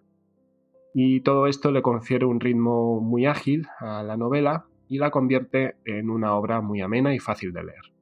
Eh, además, bueno, eh, toda obra literaria como esta no está exenta de un lenguaje coloquial, eh, aparte de eh, lo que he dicho anteriormente, que se va ajustando bien al discurso y al devenir cotidiano del pueblo. Y se puede considerar que la descripción es la otra gran baza de esta obra, como antes ha dicho Chris con, Los Santos Inocentes, con un enfoque muy realista y un tono elegíaco al fin a la vida del campo, a la vida austera, y muchas veces a la vida mísera de la gente de Castilla en este caso, en los años de la posguerra. También hay que decir que en muchas de las obras de Delibes eh, hay algo de novela social, de, ese realismo social y de crítica al retratar cómo es la sociedad de posguerra y cómo volverá a hacer más tarde en otras de muchas de sus novelas. El protagonista principal de esta historia es Daniel el Mochuelo, hijo de los queseros del pueblo, un niño inteligente y sensible al que han apodado el Mochuelo porque posee unos ojos verdes, grandes y redondos, y siempre está con la mirada muy atenta, observándolo todo con, como con miedo. Y dado que Daniel es un poco tímido y callado, se siente muy a gusto rodeado de sus inseparables amigos. Roque, el moñigo, y Germán, el tiñoso, que son los otros indudables protagonistas de esta historia. Porque Roque, al contrario que Daniel, es valiente y posee un carácter fuerte y físicamente salto, corpulento, mientras que Daniel, eh, en este aspecto, bueno, pues es bastante tirando a normalito. Germán, en cambio, será el más debilucho de los tres, cojea, tiene calvas, de ahí le viene el sobrenombre del tiñoso, puesto que, como le encantaba jugar con los pájaros, dicen que estos le pegaron las calvas. Aún así, Germán es un muchacho inteligente y muy perseverante. Con ello vamos descubriendo cómo Delibes es todo un creador de personajes y después de leer esta emotiva narración tampoco nos podemos olvidar del resto de personajes que acompañan a Daniel en su camino. Delibes va logrando dibujar a la perfección eh, estos personajes ahondando con pinceladas eh, sus caracteres. Entre otros personajes tendríamos que destacar a don Moisés, el maestro, las hermanas Irene y Lola, conocidas como las guindillas, que son las tenderas del pueblo, Paco, Paco el herrero, Quino, el manco, el tabernero, etc. Respecto al espacio, toda la acción transcurre en un pueblo de la meseta castellana, por lo que conoceremos bien la iglesia de Don José, la escuela de Don Moisés, la taberna del manco, el huerto de Lucas, eh, el Lucas apodado el mutilado, donde robarán una manzana a los niños en una de sus correrías. También se va a describir la poza del inglés, donde los niños acostumbraban a bañarse y a matar culebras. Precisamente justo al final del libro, Germán pondrá una nota amarga al resbalar en este juego y bueno, hay un pequeño desenlace trágico. Con respecto al tiempo, eh, la narración abarca toda una noche, por ello será el pasado, el tiempo verbal que domina en todo el momento, porque va a ser Daniel, en ese momento del tránsito del campo a la ciudad, cuando va a rememorar toda su vida eh, vivida en el pueblo. Al leer esta obra nos sumergiremos de lleno en la naturaleza, la mano de Delibes, ya que el camino es un cántico y un alegato a favor de la naturaleza en clara contraposición al mundo de la ciudad. La vida en el campo eh, representa lo positivo, lo natural, lo sano, para ir terminando, el gran tema central de esta obra es la infancia y la amistad entre los niños, la gran camaradería que surge entre los tres amigos, ya que este libro consigue retratar muy bien a un niño de 11 años en su momento clave de su vida, cuando deja de ser ya niño para convertirse en un medio hombre, digamos. La historia se nos presenta con una estructura circular, ya que comienza con Daniel que tiene que irse a estudiar a la ciudad y termina cuando por fin se marcha a estudiar a, la ciudad. El argumento, como veis, es muy simple y está contado de una manera muy sencilla, desde los ojos de un niño. Toda la narración aparece en tercera persona y a veces esta voz se alterna con las de un narrador omnisciente, también en tercera persona, que como buen narrador, evidentemente, lo va a saber todo. Eh, así que, bueno, eh, os animo a que leáis esta pequeña obra de Delibes, El Camino. Y nada, hasta aquí. Has hecho comparaciones de vez en cuando con, la mía, con los santos inocentes, pero es que yo creo que el camino y los santos inocentes y, quizá las ratas también mm. forman ahí como una especie de... De trilogía, sí. Sí, de colección. Sí. Sí, sí. Bueno, lo dijo en alguna ocasión, ¿no? Que quería hacer... Tenía una trilogía o tetralogía o algo así del campo. Al fin y al cabo, sí, eh, muchos de los aspectos de, de Libes eh, de centrarse en el campo era eso. Al fin y al cabo, yo creo que todas o la mayoría de sus obras están relacionados por ese motivo rural y la caza y todo ese ambiente natural. Sí, pues yo, yo el camino no lo he leído, me han entrado ganas. Lo de los motes me ha encantado, porque yo ahora que vivo en un pueblo pequeño veo que todo el mundo tiene mote. Sí, sí. Incluso las familias. Sí, claro. Sí, sobre, sobre todo las familias, de hecho. Claro. Y se van heredando el mote de generación en sí, hay generación. como un nombre y un apellido y Mm. luego un nombre, eh, el, el mote de toda la familia que hace de apellido y el mote de cada uno. Sí, Claro, el- Sí, el- sí, sí, sí. el ¿y tú de quién eres? Sí. Pero se refieren al, al clan familiar. es curioso porque, claro, encima después tienes un San Benito según el mote que te toque en tu familia. Con... No, claro, claro. A veces es heredado, sí. Sí, porque yo recuerdo a cierta familia de cierto pueblo de Córdoba que eran los guarros. Y dices, pobrecitos, pobrecitos con el San Benito, Eh, ya como empiezas nada más. la Nosotros, Sí, ya en mi familia, bueno, no es mi familia directa, es eh, la familia política de una parte de la familia de mi madre. En el pueblo son los guarrillos porque eh, ellos eran porqueros, o sea, llevaban los Claro. cerdos. Mm. Claro. Claro, sí, sí. Sí, igual que había familias que se llamaban los turutas y era porque en su día un, uno en concreto, que ya sería bisabuelo, tatarabuelo, era cornetilla. Y dices, joder. Claro, claro, claro. y lo has ido heredando. Sí, sí, sí, claro. se, ha se ha ido perdiendo el significado, pero ya ahí queda el mote. Sí, sí, claro.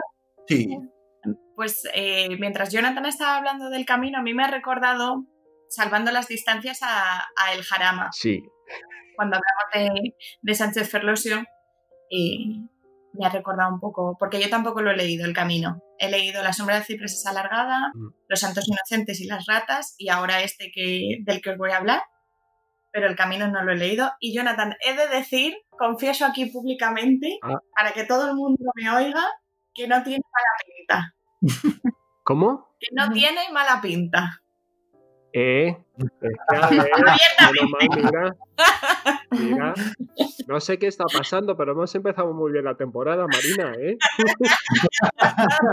y aquí, aquí veo ya una amistad importante. A ver, a ver. Ha costado cuatro temporadas Pero llegar a un ahí estamos Pero- forjando. También le ha dado un, un toque de rivalidad, ¿sabes? Como los Capuletos y los Montesco, así un poco. Bueno, con la mitad de esa rivalidad ya vamos Sí, bien. sí.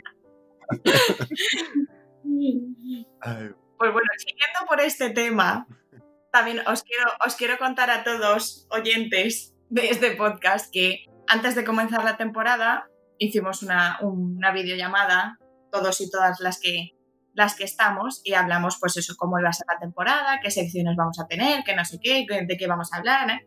Y dice Jonathan, así, sin cortarse ni un pelo, podríamos hablar de GAT 2, ¿no? Y dijimos Chris y yo, no, Hombre, a ver, también, también era un centenario, su Sí, centenario. es cierto. Era un centenario, pero es verdad que mm, fuimos hábiles, el tema cayó en el olvido y bueno. pero bueno, Pero no se Ay, gracias por recordármelo. Ya me lo. Marina, creo que te dije, Ay. obvia el tema, no lo vuelvas a mencionar. pero bueno, no hay roto sin descosido tampoco y bueno, pues hemos tenido aquí que leer a Delibes. De las de, yo creo que la primera vez que lo intenté eh, nos mandaron en el instituto, yo creo que fue las ratas. Uf. Claro, es verdad que con 15 años pues no ves la vida igual que la ves ahora. Pero yo puse a este escritor en el mismo sitio que a Pío Baroja, que es en un cajón que se llama Miedo, se llama para que no se escape. miedo a la, angustia, a la angustia vital, el pesimismo y la congoja más absoluta. Ya está. Vale, ya lo que, Marina, ya lo que, lo que he dicho antes, olvídate. Así que Hay que volver a forjar otra vez desde el principio. hay que volver otra vez. Claro, porque Jonathan aquí lo que me ha hecho es abrir la caja de los truenos. Es cierto que yo para este, para este programa he elegido eh, una novela ya tardía de Delibes, que es del año 83, que se llama Cartas de amor de un sexagenario voluptuoso. Es genial. el título es una pasada y obviamente me llamó la atención y es eso, no es mi estilo, ya me conocéis, ni algo que yo leería así motu propio, ¿no? Pero no está mal, también lo subrayo. Eh, la novela es epistolar, entonces nos cuenta en forma de cartas cómo Eugenio Sanz de Cilla, se llama el protagonista, está esperando en la consulta del médico en abril del año 79. Pues así en un arranque de locura, coge una página de un semanario, de una revista, y arranca esa página y se la lleva a casa. Y el fin es el poder contestar el siguiente anuncio. Señora viuda de Sevilla, 56 años, aire juvenil, buena salud. 53 kilos de peso y 1,60 metro de estatura. Aficionada a música y viajes. Discreta cocinera. Con caballeros de hasta 65 años, similares características. Ahí anda. Ahí. Entonces Eugenio se decide, dice, bueno, pues yo voy a escribir a esta señora discreta de Sevilla. y es entonces cuando vamos descubriendo pues más cosas sobre, sobre Eugenio, sobre su vida, su profesión, que era periodista, ya está jubilado, su hermana Eloína, que le cuidaba porque de enfermo, o sea, de pequeño estaba enfermo mucho, durante muchos años estuvo muy enfermo. Habla también sobre la soledad, sobre el pueblo. Y el libro está escrito únicamente, que es una cosa que me llama la atención, desde la perspectiva de él. Por lo que hay que imaginar cómo son las cartas de ella, que se llama Rocío, a partir de lo que está narrado por Eugenio en las 42 cartas que él le escribe a ella. Eugenio lleva una vida tranquila, ya pues como, como he dicho, ya está jubilado, entonces lleva una vida pues tranquila, sencillita, y va expresando pues cómo ve su día a día y sus quehaceres y lo que ve y de sus recuerdos y demás. Tiene algunos puntos más románticos, eh, también más impacientes en general, es un personaje quizá un poco egoísta, pero que va buscando el calor de otra persona y alguien con quien compartir pues esta última etapa de, de la vida. No obstante, esta es una historia de amor pero es un amor frustrado. Se ve con claridad cómo Rocío va alejándose, cada vez siendo más indiferente, y Eugenio va cambiando el referirse a ella. Empieza sus cartas con muy señora mía, y según va avanzando la novela, pues el apelativo que él utiliza es amor y demás. No os cuento más para no destriparos este, eh, estas cartas, pero eh, os quiero leer un fragmento de una de las primeras para que os hagáis una idea del tono y la dinámica del narrador. Dice así, la finca colindante en Erío desde hace qué sé yo el tiempo es propiedad de Ángel Damián. Ángel y yo, siendo chiquitos, nos enamoramos simultáneamente de la señorita Paz, la nueva maestra, allá por el año 26. Pero la coincidencia, en lugar de enfrentarnos, nos hermanó. Figúrese usted el contrasentido, enamorarse uno a los 12 años y a los 65 seguir soltero. Evidentemente, el destino nos juega malas pasadas. Lo que digo, no os cuento más sobre tampoco sobre el escritor porque le estamos dedicando todo el programa, así que a estas alturas yo creo que ya sabréis más cosas sobre él de las que yo os pueda contar. Y el título de la novela es Cartas de amor de un sexagenario voluptuoso y el autor, cómo no, es Miguel Delibes. De todas formas, oyéndote, Marina, eh, Delibes jugaba mucho con la técnica, porque lo que has dicho de la, perspectiva única del protagonista, eso es lo que hace al fin y al cabo cinco horas con Mario. Claro. Con Carmen únicamente hablando, en tú. Sabes que para la época. El, muy innovador, claro, claro. Claro. Claro, entonces parece que no, pero Delibes está ahí, puede ser en un cajón o en una caja de suelos, pero pero oye, va, se va moldando a los tiempos, va buscando nuevas técnicas y no sé. Además, también me ha parecido, aparte de una novela muy divertida, porque eh, pues usa muchas técnicas de humor y, me ha parecido sobre todo muy tierno. Mm. Muy, pues, pues eso, una persona que está solitaria, que, vive solo, que tiene su huerto, que tiene pues su rutina, sus amigos, su, pero que realmente lo que busca pues es eso, es eh, encontrar a alguien que le complemente, y que esté, y que esté con él. Y me ha parecido tierno, sobre todo investigando luego un poco más sobre la vida de Delibes em, para la sección de ¿Sabías que? Él se quedó viudo muy pronto y tenían un amor tal, él y su mujer, que, creo que también se, se refleja ¿no? en esto, mm. en cómo, cómo él se sentía solo. A mí me ha recordado el, cómo explicabas lo de las cartas que empieza refiriéndose, estimada señora, luego amor mío y tal, a un libro que a lo mejor, mm, que me perdone el autor si no puedo contarlo, porque es un libro que se está editando ahora mismo. salido todavía. Pero que es un libro de poesía que se llama Cuando revolotean las mariposas y claro, yo cuando empecé a leer durante el proceso de corrección, eh, un saludo a su autor, Josep, de Sevilla. Eh, todos los poemas empezaban amor mío, bla, bla, bla, bla, bla, bla, amor mío, bla, bla. Poemas de amor muy clásicos, ¿no? Y llega un momento que dice, cuando las mariposas echaron a volar. Mm. Y a partir de ahí ya no, ya no revoloteaban las mariposas. Claro, ya no tienes ese, ese sentimiento de esas mariposillas en el estómago ya, ya no están. No, y el libro va evolucionando y acaba más bien mal.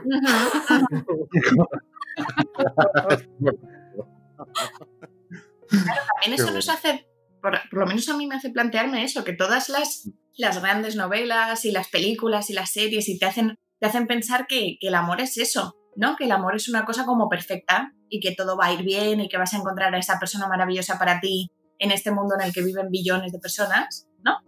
Pero realmente, pues viéndolo con ojos realistas, no, no es así. Es más como, como las mariposas que a veces vuelan, se van y no vuelven. O, o que, bueno, pues tus prioridades cambian. Quiero decirte que el amor no, siempre, no siempre tiene final feliz. No, en este caso está muy chulo porque es las poesías, los poemas de este libro son reales. Lo que ha hecho es recopilarlos en el tiempo, pues cuando antes de empezar a salir, cuando estaban saliendo, cuando ya habían cortado. Qué bueno. Claro, claro, y eso es, una evolución tremenda, claro. algo parecido a, a, un libro que reseñamos en la temporada pasada que se llamaba Una autopsia sin cadáver, mm. que también eh, iba así por fases y me pareció también súper, súper, súper bonito. Mm. Sí, es que normalmente las historias de amor que se nos cuentan en sitios suelen ir de eso, de, del enamoramiento. Del enamoramiento, además, pero no de la no de todo lo contrario, no de una relación que no ha salido bien. o de una relación también más realista. Quiero decir, mm, muchos de los que estamos, eh, yo hablo, por mí misma, yo que yo estoy enamorada hasta las trancas desde hace años, pero es verdad que no todo brilla. No todo, pues no, no todo. En una rutina, pues igual un martes por la mañana no es que te quieras menos, pero pues no sé, lo mismo. en el foco de atención todo el tiempo en el amor. Claro. Pues eso pasa a un segundo plano, por, pues lo que os digo, pues, pero eso no implica que nos dejemos de querer y que no nos veamos con ojos. A mí todavía me salen corazoncitos de los ojos, sí. pero es verdad que hay pocas historias de lo que es una relación normal que ni sí, o normal que simplemente está, está, funcionando, pero eso no quiere decir que estés en la euforia mm. todo el tiempo. O son Claro, la necesidad de hacer drama, o sea, de, tener momentos dramáticos y de tener esos, esos, eh, esas estructuras narrativas, pues pide que haya algo que salga mal o que, que, cambie el tono, que de repente haya ilusión y luego se corte. Y todo esto pues, en, una relación contada a lo largo de los años, a lo mejor, que no, eh, sin muchos sobresaltos, es difícil explicar cómo es, de dónde sale la belleza de ese amor. De hecho, a mí ahora mismo no me viene a la cabeza ningún título. Bueno, si acaso, o sea, sé que alguna vez he visto alguna película o he leído algún libro y he dicho, mira, aquí qué bien contado está. Mm. Pero el caso es que no se te queda en la memoria. Sí, pues te queda más el drama o la, sí, el sentimiento este de llevar el, la expresión de llevar el sentimiento al máximo. Se queda más grabado, ¿no? Una relación normal, entre comillas. Es eso, y que además al final, pues todos caemos en rutina y, claro, eso no vende. claro, sí, sí. ¿eh, Rebeca? Aquí te puedes enrollar. Que aquí hay tema para lo tuyo. eso es para Uy, sí, sí, sí. Yo hace poco leí una novela, lo que dice Rebeca, no me he quedado con el título. Es que no se queda en la memoria eso, no sé por qué. El autor se llama David Nichols, eso sí me acuerdo, pero básicamente de lo que habla es de eso. Ellos llevan casados pues 25 años, su hijo se va a ir a la universidad y ellos deciden pues en ese último verano antes de que él se vaya de casa hacer un viaje por Europa y ella antes de irse le dice que se quiere divorciar. claro. claro. Y este hombre, pues a, través del libro, pues te va contando toda su relación, cómo perdieron una niña, cómo no sé qué, cómo se compran una casa, cómo al principio pues están todo el día de juerga y luego ella se queda embarazada, cómo ella le engaña y él la perdona. Pues ese tipo de cosas que son más o menos rutinarias, y me sorprendió eso, que es, que es algo que, pues, que nos podría pasar a todos. Es una cosa mm, eh, realista, que no te vende algo, es una historia de amor inalcanzable mm. en el que vuestros, vuestras miradas se miran en mitad de una sala llena de gente, ¿no? Pero sí, no, no me acuerdo del título, ya os lo, os lo diré al final del programa. Si me permitís hacer aquí un inciso y si no, luego Dani lo cortará. Hay que cortar. Eh, entre lo que acaba de decir Marina de nuestras miradas se cruzaron y el inicio del programa de miembros y miembros, eh, me ha hecho ahí un clic en la cabeza y me ha llevado a un vídeo que os recomiendo en el, en el canal de YouTube de la editorial Cuatro Hojas. Hay ahora mismo un vídeo, una entrevista a Justo Fernández, que es eh, autor especialista en perspectiva de género, sobre este tema de que, mm, que, que él habla sobre esto va más allá del lenguaje inclusivo, no es decir miembros y miembras, es decir que si hay una chica sentada en una terraza, una cafetería y llega un tío y le dice, hey, hola guapa, ella no va a dejar toda su vida por él. ¿Sabes? Que cambiemos un poco. no va a salir corriendo. Iba a decir, ay, Dios mío. Que está súper chula y además hay colgado un extracto de solo cinco minutos que está muy chulo sobre eso, sobre la perspectiva de género en la ficción en torno al amor y todas estas cosas. Mm, mm, sí, interesante. Bueno, eh, continuando con la segunda época de, de Delibes, porque ha quedado muy ordenadito. Hemos empezado con sus primeras grandes obras. Sí. Y, y, yo también traigo como Marina una novela más atípica, más desconocida y de la segunda época. Es El disputado voto del señor Cayo, Está escrito en 1978 en plena euforia electoral en España y publicada en 1979, mientras este señor voluptuoso sexagenario estaba esperando en el médico. Aquí se estaba publicando el disputado voto del señor Cayo. Trata de tres militantes de un partido que podemos suponer de izquierda democrática.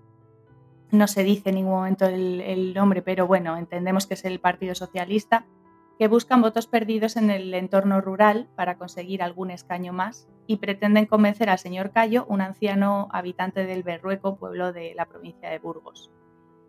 Eh, fue la decimocuarta novela publicada de Miguel Delibes y en el prólogo de sus obras completas en 2008, 30 años después de haberla escrito y dos años antes de morir, dice mm, bueno, hace, está muy bien porque hace prólogos muy interesantes de todas sus obras, muy cortitos, claro, porque. Mm. Y, es muy bonito ver su visión de su obra con tanta perspectiva. Dice que se divirtió escribiéndola y que tuvo bastante éxito para lo que él se esperaba, porque presenta una visión bastante crítica de las primeras elecciones en nuestro país después de 40 años de dictadura. Y es verdad que se nota que se divirtió tiene un estilo sencillo y más, más fluido que otras novelas suyas. Los diálogos son agudos, ágiles y dominantes. Hay, más diálogo que otra cosa, con poca descripción y elaboración intelectual.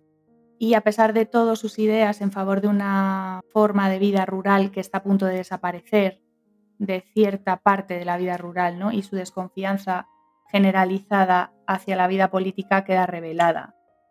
Em, en ese caso, en este caso, pues fue un, triunfo para él, tanto como escritor, en su faceta de escritor, como en su faceta de periodista, que revela procesos intrínsecos en un hecho de actualidad, como fue la emergencia de partidos políticos y la resurrección del diálogo y el conflicto político, eh, y los lleva a una pequeña historia con pocos personajes y una trama sencilla que le permite observarlos de cerca y ofrecer un análisis personal se adelantó, hay un desencanto en toda la novela hacia eh, la política y se parece adelantarse eh, y participar de, bueno, pues de esta misma decepción de algunos sectores de la izquierda que sobrevendría 8 o 10 años después. De manera que la novela se puede entender como una mm, valiosa miniatura sobre los errores que se cometieron desde el principio. Lo que él aporta es una visión de por qué el fracaso a la hora de construir una democracia fuerte estaba ya en su misma raíz.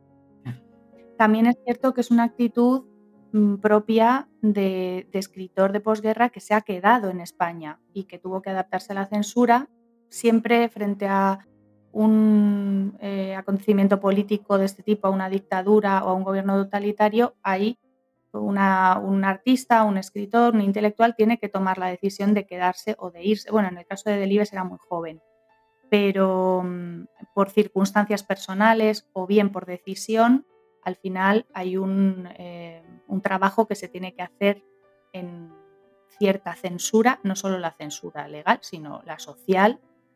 Em, entonces el, estilo de estos autores, le pasa también a Torrente Ballester, a Foret, a Vallejo, se adapta a las limitaciones que impone la realidad.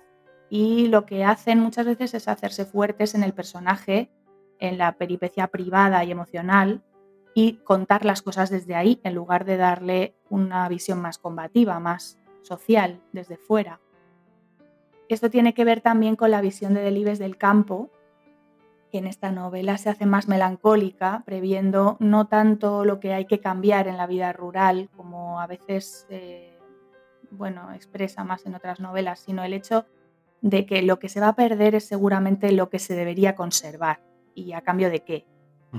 En este sentido, la acción se separa en dos polos. Está, por un lado, los tres militantes que vienen de la ciudad, los personajes más jóvenes, eh, Lali, la matemática feminista, Rafa, un activista del partido, y Víctor, profesor universitario de izquierdas, que representan la nueva ola, la nueva forma de hacer política, el contacto social, la vida urbana, un ritmo más rápido eh, relacionado con su vida en la ciudad, que está marcado por adverbios y acciones.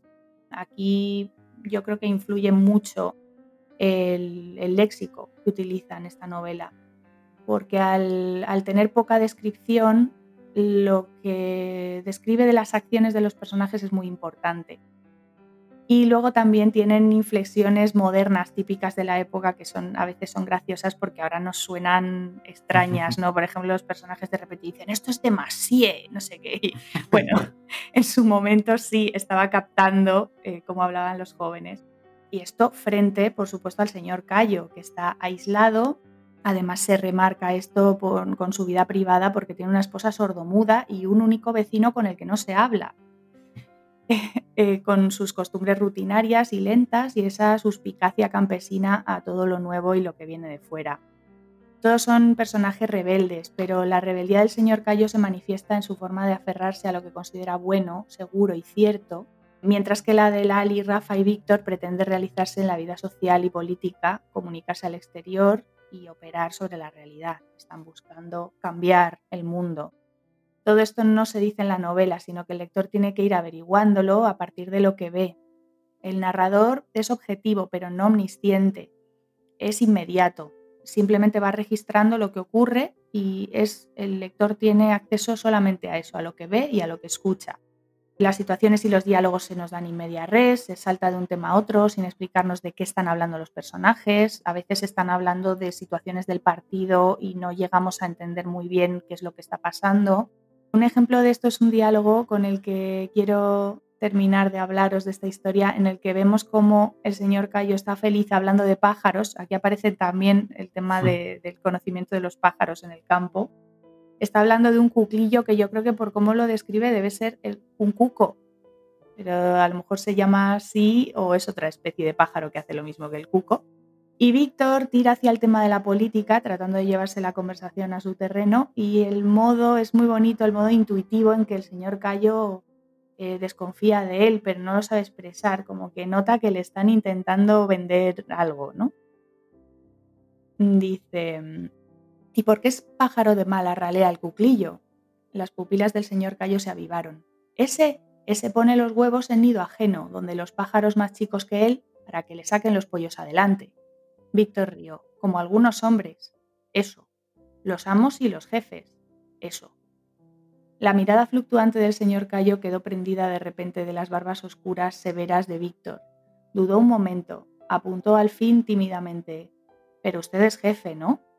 Yo, de ninguna manera, señor Cayo. Pero va para jefe, ¿no? Víctor se turbó. No, no es exactamente eso. Lali le miraba divertida. Añadió Víctor, En realidad yo voy para diputado. bueno, esto, claro, al señor Cayo le dice, sí, diputado, jefe, pues eso. y mm, eh, por último, como pequeña bibliografía os recomiendo El disputado voto del señor Cayo, libro versus película de Eduardo Garrido y eh, Técnicas de composición y de relato en el disputado voto del señor Cayo de Juan María Marín Martínez para la Fundación Miguel Delibes que podéis consultar en la página web de la Fundación. Estos autores me han ayudado mucho a poder resumir una historia tan sencillita sin destriparosla demasiado para quien se la quiera leer. Y esto ha sido el disputado voto del señor Cayo de Delibes, por supuesto. Sí, es, es que lo que venimos hablando, se, Delibes se tiene que ir adaptando a las circunstancias.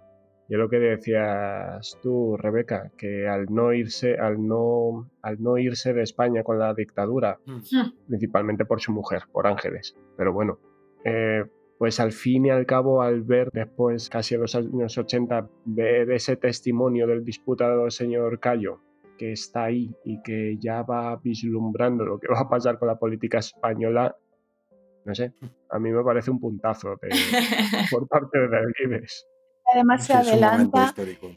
Es muy curioso porque es como que previene no tanto lo que va a ocurrir, sino las emociones. Sí. La, Es que ya se estaba gestando. y este hombre El desencanto. Mm, sí. Claro, también intuitivamente se da cuenta de que después de una euforia tan grande y de esta especie de mirar hacia adelante y todo hacia adelante, dejamos el pasado atrás, pues tenía que venir un receso es normal, psicológicamente tiene sentido. Sí. De todas formas, también es eso, es la costumbre de desconfiar de la política que se nos ha quedado casi como una característica cultural. Eh, y bueno, eh, pues él tenía este discurso, ¿no? De, bueno, las izquierdas y las derechas al final es lo mismo. Bueno, era, o sea, es, es algo que está, él al final siempre se va a su campo, a su refugio de la gente sencilla, de los personajes, de contar las historias desde lo emocional. Y entonces todo esto está todo el rato como, mm, sí, bueno, mm", como el señor Cayo, ¿no? Pero me están intentando vender algo. sí, bueno, pero. Yo, este libro lo leí hace un montonazo, no sé, puede hacer 20 años que lo leí.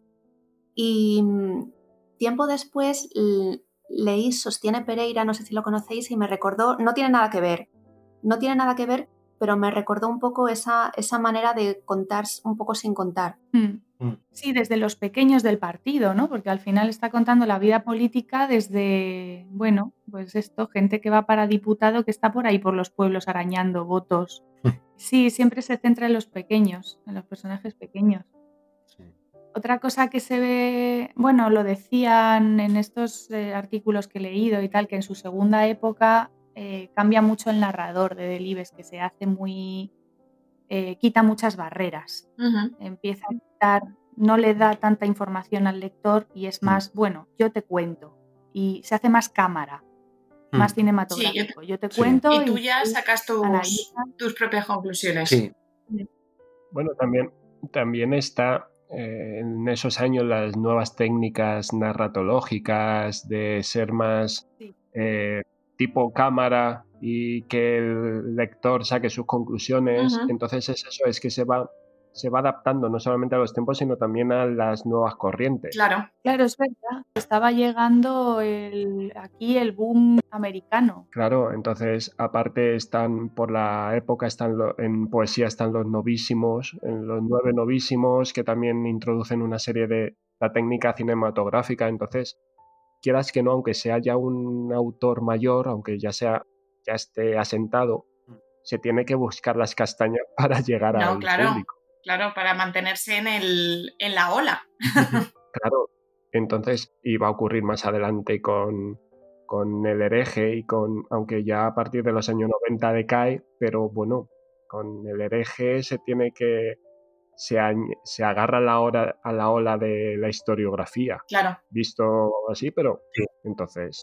Claro, hay que mm, llevar dos carreras al final. Por un lado tienes que evolucionar como autor y por otro lado tienes que vender libros. Tienen que pasar, tienes que hacer las dos cosas.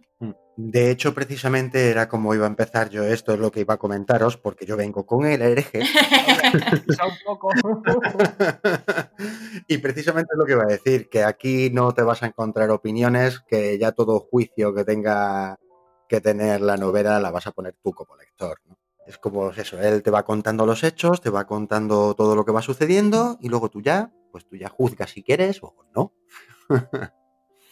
lo que sí tengo que decir es que, eh, a ver, esto le pasa a la hereje, le pasa también a, gran parte de, la obra de Delibes y a otros muchos autores más clásicos. Y es que hay que acercarse de una manera especial para alguien que está habituado a leer pues, cosas actuales, ¿no? ¿Y por qué? ¿Por qué? A ver, y esto es importante, porque no es lo mismo que cojas un, estás acostumbrado a leer novela actual, ¿vale? Y de repente te encuentras, te coges a un autor clásico y dices, uff, ah, pues eh, qué rollo, ¿no? Esto no, no es lo mismo. Ya, claro, hombre, es que hay que cambiar la perspectiva, ¿no? Estamos hablando de épocas diferentes y de manera de trabajar de forma diferente. Entonces, en este caso, ¿por qué digo esto? ¿Por qué hay que cambiar este concepto? Es porque los hechos que van aconteciendo, por lo menos en el hereje, se van desarrollando lentamente, ¿vale? Todo va sucediendo con mucha calma y además, eh, eh, más que contarnos un, determinado hecho eh, muy concreto, pues no, en esta obra ese hecho está bastante expandido, ¿no? Se nos cuenta una vida realmente que va llevando al protagonista de la obra en sí hasta el culmen final, que no es otro que, no, esto no es spoiler, esto se sabe ya desde el principio, que no es otra que su detención por el santo oficio y su posterior ejecución. Nuestro protagonista, pues nuestro protagonista principal es eh, Cipriano Salcedo y su historia pues eh, ya comienza antes incluso de nacer, en la que se nos va retratando pues la Valladolid del siglo XVI. Eh, allí nace Cipriano, un bebé muy menudo que ya viene dando guerra. Su madre Catalina pues fallece a causa del parto o más bien debido a las calenturas que padece tras este y su padre don Bernardo, pues tranquilamente echa toda la culpa al recién nacido, tratándolo de pequeño parricida. Así, ¿eh? Nada más empezar. Ahí ya se dilucida el futuro que va a tener el pobre chaval. tenía mucha psicología em, entonces este pequeño pues crece junto a la nodriza que contratan para criarle, una muchacha de apenas 15 años que ha perdido a su propio bebé y con el rechazo continuo de su propio padre, el cual está sumido en una continua impostura, ¿no? Pues parecer eternamente dolorido por la muerte de su esposa. Y digo parecer porque lo único que este echa de menos de, ella, pues es mandar sobre, sobre ella, sobre la misma, y sus continuos halagos de ella hacia su persona. Entonces, pues en ese pequeño ambiente, en ese ambiente tan favorable, crece nuestro pequeñajo. Em, es aquí donde Delibes aprovecha, pues, eh, para, entre pequeños detalles que implican a los protagonistas, más que el hecho de, los hechos que van sucediendo los protagonistas, se nos retrata sobre todo la sociedad del momento, ¿vale? Tanto comportamientos como el trasfondo social, que como no, y por supuesto, pues influye en sus protagonistas. Tenemos eh, que por un lado la continua búsqueda de mejorar los negocios del propio padre, como este busca el placer, ya sea, aunque sea contratado, ¿no? incluso meramente carnal de la mujer, eh, el levantamiento comunero, tenemos por otro lado también los progresos realistas, la peste que empieza a aparecer por la zona, y como la reforma y la contrarreforma protestante, pues también empieza a hacer acto de presencia. Entre tanto, pues don Bernardo echa la culpa a Minervina, una nodriza de Cipriano, eh, de que ésta está alejando continuamente al niño de él, eh, y ella le evidencia que no, que es el mismo el que rechaza a su propio hijo. Entonces aquí, pues un poco picado, don Bernardo empieza a preocuparse por la educación de Cipriano eh, y tras eh, este, Cipriano, sus primeros conocimientos o acercamiento al saber, ¿no? Lo recibe por parte de su nodriza, por supuesto son más conocimientos de aspectos religiosos, ¿no? Eh, pues entonces aquí don Bernardo contrata a un preceptor para instruir al niño, pero no le sale muy bien la cosa. No le sale muy bien la cosa porque el niño, con el miedo que le tiene al padre, pues no está por, por aprender. Entonces, poco después, eh, debido a que esto no le funciona, eh, decide internarle en el colegio del Hospital de Niños Expósitos, donde su conocimiento, pues en este caso, sí iba aumentando, así como su implicación religiosa, algo que por supuesto en esta época pues iba de la mano. y no, no había más narices. Es ya dentro del colegio cuando Cipriano se encuentra con el protestantismo, ¿no? A la aparición de la división entre viejos católicos y protestantes, ¿vale? Y ya que uno de los padres es, eh, pues, es erasmista y otro de ellos anti-erasmista. Eh, pero la disputa por ver qué bando ganaba, el de Erasmo o el de Lutero, no llega a su término debido a la aparición de la peste en el lugar. Y tal vez aquí tenemos la semilla más fuerte de la obra que se queda plantada en Cipriano, ¿no? aunque ya, ya va teniendo otras desde muy pequeño, pequeños hechos, lo que decía al principio, detalles que van pasando en su vida que lo llevan hasta el acto final.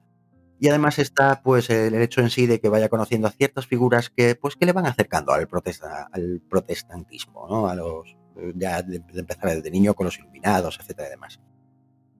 Eh, y entonces también con esto pues comienza a cuestionarse los comportamientos de la sociedad que le rodea y a, todo, pues ya que todo le hace tener un fuerte desapego hacia el ser humano, debido en gran parte a cómo los católicos pues tratan con todo, ¿no? Pero también, por supuesto, a la relación con su padre, ya que relaciona a, este, ¿no? La figura de su padre, pues con la figura del propio Dios, la representación humana, ¿no? De esa autoridad divina para él, por así decirlo. Bueno, pues hasta aquí no quiero contar más detalles de la trama, porque sí que hay eh, ciertas sorpresas que merece la pena ir descubriendo. Y si tengo que mencionar la parte maravillosa de esta obra, es el retrato de la sociedad tan fiel que hace Delibes. Eh, se ve una documentación bestial ahí detrás, ¿no? Una sociedad pues, que en un principio pues, busca la riqueza material y que realmente, pues si tiene que pegar, pues se peca, no hay mucho problema. Y si hay un pequeño problema de conciencia por ello, pues ya está, no pasa nada. Uno se va a confesar y punto, ya está solucionado.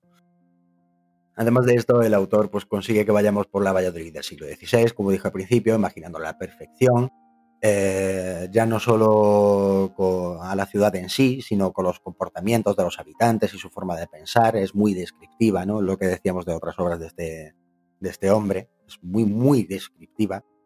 Y los hechos históricos pues, que acontecieron durante esos años y todo lo que va influyendo en los individuos, ¿no? A cómo retratar la perfección a la Inquisición, tanto la parte burocrática como opresora hacia el individuo y, como no, a la representación final de un auto de fe, al espectáculo público y a la fiesta que suponía a muchos un, pues, un acto tan atroz como podía ser uno de estos juicios.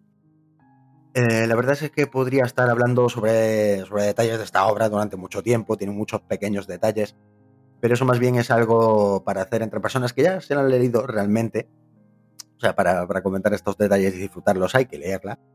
Eh, esto es lo que os comentaba en un principio, esta obra no se puede abarcar con una lectura que podamos hacer de una obra actual, hay que verla con otros ojos para darse cuenta de, pues, de que Delibes no solo nos quiere contar un hecho, sino muchos a la vez para ofrecernos esta visión de esta parte de la historia, en un determinado momento histórico bastante convulso y en muchas maneras tan particular. En definitiva, es, la historia de unos individuos en continua lucha consigo mismos y con el mundo que les rodea, algo que podríamos extrapolar perfectamente hasta nuestros días. Eh, y es que esa es la conclusión final y la gran verdad que podemos llegar a sacar, ¿no? Es eh, que cada uno de nosotros somos el producto del mundo que nos rodea y de nuestra propia forma particular de interpretarlo. Un mundo en el que podemos encontrar pues, una semejanza muy, muy particular con el, que, con el que nos describe Delibes es el de la lucha entre el egoísmo y el altruismo, la lucha entre la libertad y opresión, ¿no? Em, y no, no, para mentes planas no me estoy refiriendo a la opresión de que nos quedemos en casa encerrados, ¿vale? No, esa es opresión actual en la que ciertos elementos intentan imponernos un determinado pensamiento. Noticias falsas, ¿eh? que intentan cambiarnos visión del mundo, totalitarismos actuales que nos rodean, a las tendencias radicales de muchos, en definitiva, a esa, por desgracia, antiintelectualidad que parece estar muy en auge en nuestros días. ¡Hala! He dicho. aquí queda, me quedo tan pancho.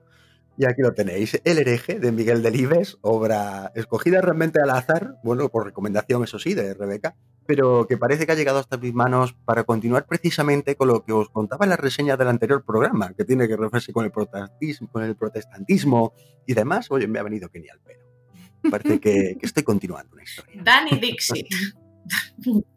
Tal cual. Me encanta como, como Dani mete así pullitas en las reseñas, igual que hago yo. y al final nos tenemos que ir al siglo XVI para conectar con, Total. con la actualidad. hasta, la, Valladolid del siglo XVI para decir, oh, no, pues igual. Sí, sí, sí. Es triste, pero cierto. Sí. Sí, es lo que decías, a ver, no, tal como conocemos ahora la novela histórica, eh, Delibes no lo, no lo hace tal cual, sino que, a ver, yo creo que el hereje es más manual histórico con algo de narrativa. No sí, total. No se busca el, sí, se busca narrar la historia de los personajes tal, pero con ese trasfondo histórico tal cual. Tal cual lo podemos conocer no un detalle y a partir de ahí ficción. Que Sí, exactamente. No, no, de hecho el tema de la ficción es casi secundario, es más importante todo lo demás. Claro, por eso puede, por eso puede parecer tan duro eh, a la hora de leer ahora es el hereje. Sí, claro, claro, claro. Por eso digo que no es que sea un bodrio o es que, oh, no, no, eh, hay que verlo con otros ojos. Mm. Sí, con la perspectiva y que es de, ahora mismo no recuerdo el año, pero creo que es de los años 90. Sí. Entonces, no. O, a lo mejor estoy metiendo la pata ya más tardía. No, no, creo, creo recordar que sí, ¿eh? es de, los 90. Por eso. O final, puede de los 90. Por eso, entonces, a ver, que es otra forma de ver la historia, es otra forma, eh, a ver, que es un, es eso, es un señor mayor, es un señor escritor mayor. Sí, sí, sí, sí, sí, sí, total. Vale, pues así que aquí tenéis, delibes para dar y tomar. para elegir. Sí, para poder elegir. Eh, así que no, esperemos que os hayan gustado estas recomendaciones, que os acerquéis a Delibes, que hay que acercarse. que no os olviden. Que no muerde. Que no muerde, no hace daño. y nada, y continuamos con el programa.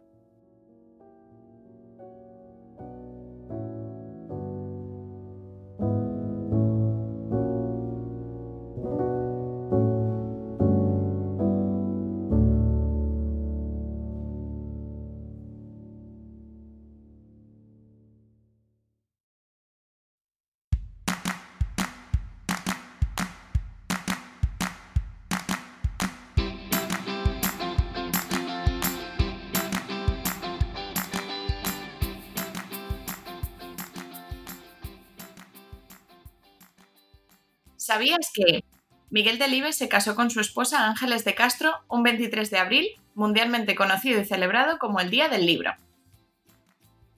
Los escritores suelen tener un ligero trastorno obsesivo compulsivo. En el caso de Delibes, escribía siempre con pluma estilográfica y, si era posible, en la misma mesa, en las cuartillas de lo que iba sobrando al imprimir los periódicos del norte de Castilla. El propio escritor se identificaba con ninguno de sus personajes ya que decía que se veía más como un difunto. Tal y como se cuenta en el episodio dedicado a él de la serie de documentales imprescindibles producida por la 2, Delibes iba siempre a las reuniones en la Real Academia de la Lengua con listas larguísimas de plantas y árboles para que se añadiesen al diccionario. No parece ser que le tuviesen mucho en cuenta.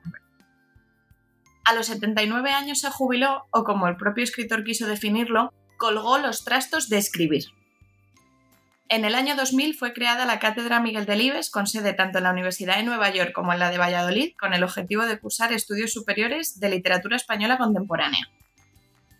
Tal era la pasión de Delibes por la naturaleza que se pasó la vida inculcándosela a sus hijos e hijas. El resultado es que cuatro de siete hermanos y hermanas estudiaron la carrera de biología,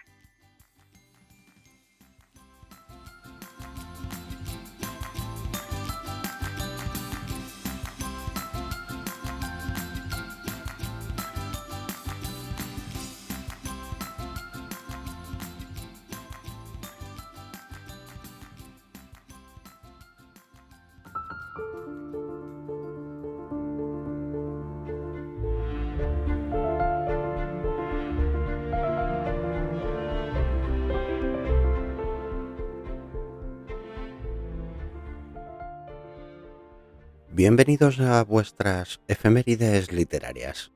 Para hoy os relataremos hechos importantes acontecidos en la literatura durante los primeros 15 días de noviembre en anteriores años. El día 15 de noviembre de 1951 se entrega por primera vez el premio George Buchner, el más importante en lengua alemana. El día 9 de noviembre de 1942 se crea el Premio Nacional de Literatura en España, que se otorgará a los escritores por una vida entera entregada al ejercicio de las letras. El día 10 de noviembre es el Día de la Tradición, que nos recuerda el nacimiento del escritor y periodista José Hernández, autor de El gaucho Martín Fierro, poema de género gauchesco que se convirtió en una pieza literaria consagrada del folclore argentino y fue traducido a numerosos idiomas. El último viernes de noviembre, este mes cae en 13, desde 2010 se celebra anualmente el Día de las Librerías. En este día las librerías permanecen abiertas hasta las 22 horas, hacen un 5% de descuento en todas sus compras y se llenan de actividades para los lectores. Lecturas, encuentros con autores y firmas de ejemplares, contacuentos, coloquios, actividades de animación. Este año, sin duda, ha sido el más atípico de todos. También por estas fechas no podemos dejar de conmemorar los nacimientos de los siguientes autores.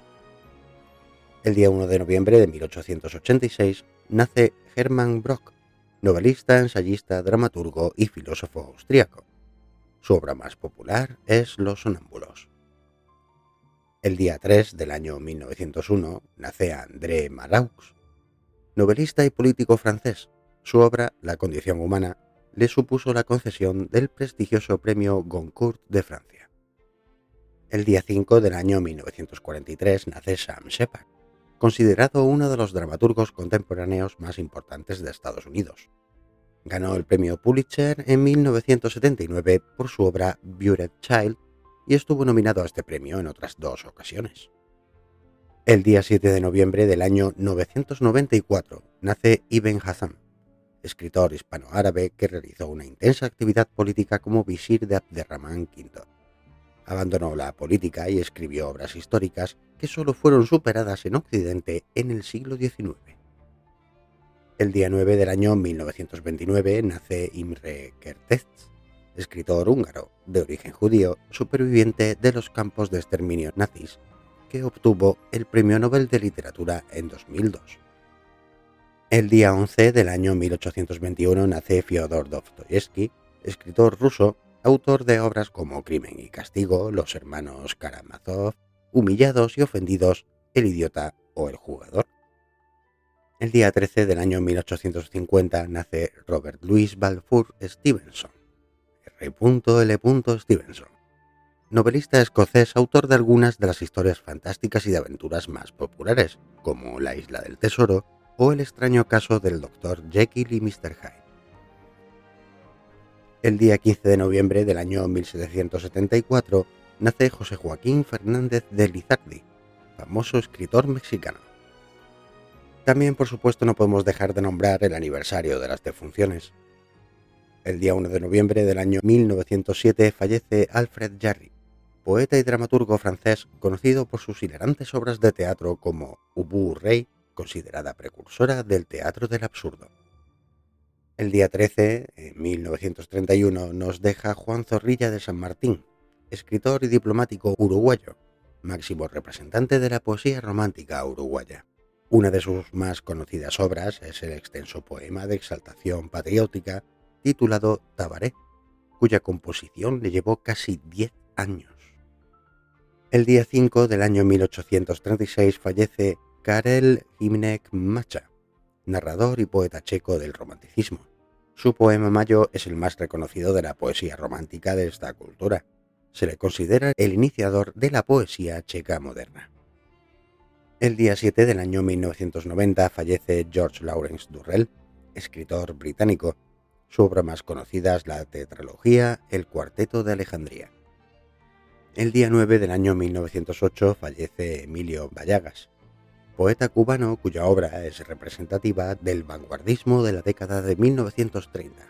Algunas de sus obras son Elegía de María Belén Chacón o Canción para dormir a un negrito, uno de sus poemas más tiernos. El día 11 del año 1855 fallece Soren Kierkegaard, prolífico escritor y filósofo danés del siglo XIX, precursor del existencialismo. El día 13 de 1934 fallece José Santos Chocano Gastañodi, poeta modernista peruano, conocido también con el seudónimo de El Cantor de América. Y por último, el día 15 de 1916 fallece Henryk Sienkiewicz, escritor polaco, Premio Nobel de Literatura en 1905. Su obra más famosa, Quo Vadis, ha sido llevada repetidas veces a la gran pantalla.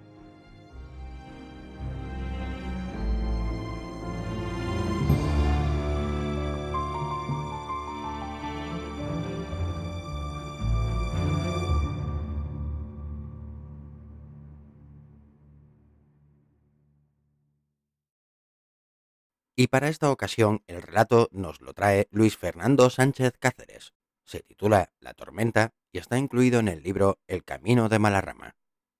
Que lo disfrutéis.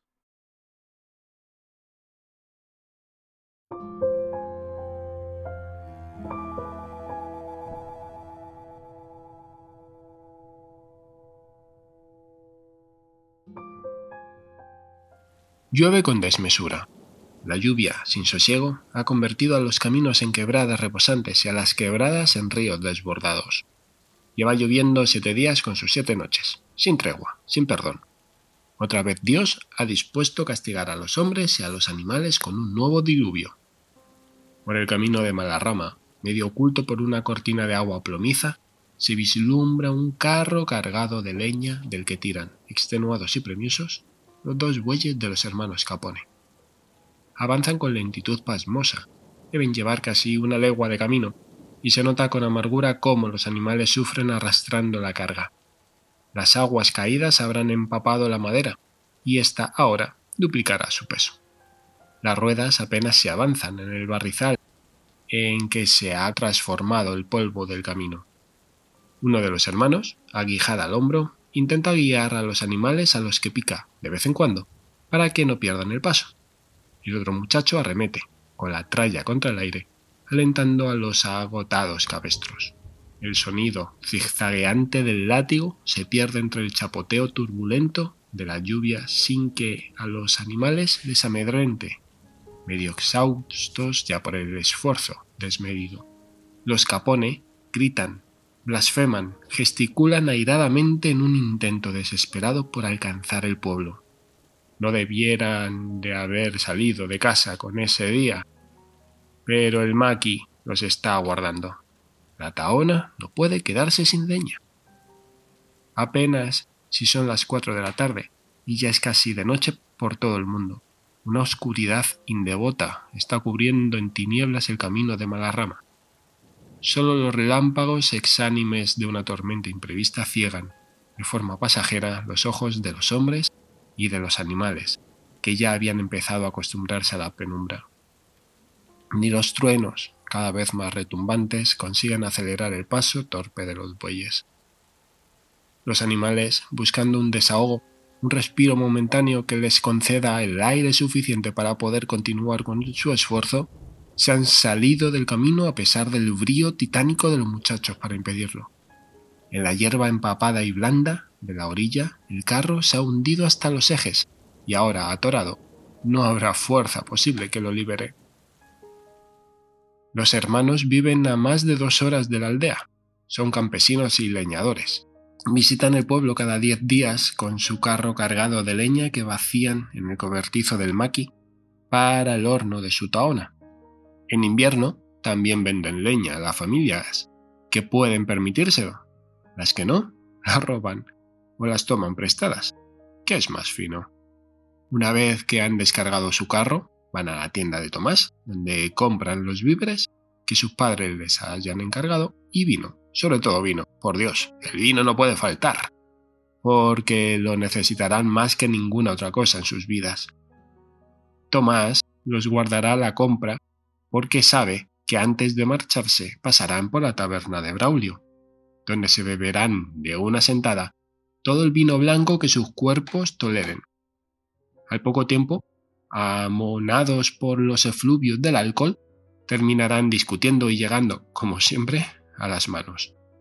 Se insultarán acordándose uno de la madre del otro, ignorando por momentos que se trata de la misma mujer. Luego, ebrios y titubeantes, volverán de regreso sin cruzarse una sola palabra en todo el camino, hasta no haber llegado a su casa, donde sufrirán, sin pestañear, el enojo riguroso de su madre. Su padre, habituado ya a la borrachera indecente de los muchachos, a los que él ha ido acostumbrando a medida que han ido creciendo, callará, cobardemente, en un acto de cómplice camaradería ante el sufrido disgusto de su esposa.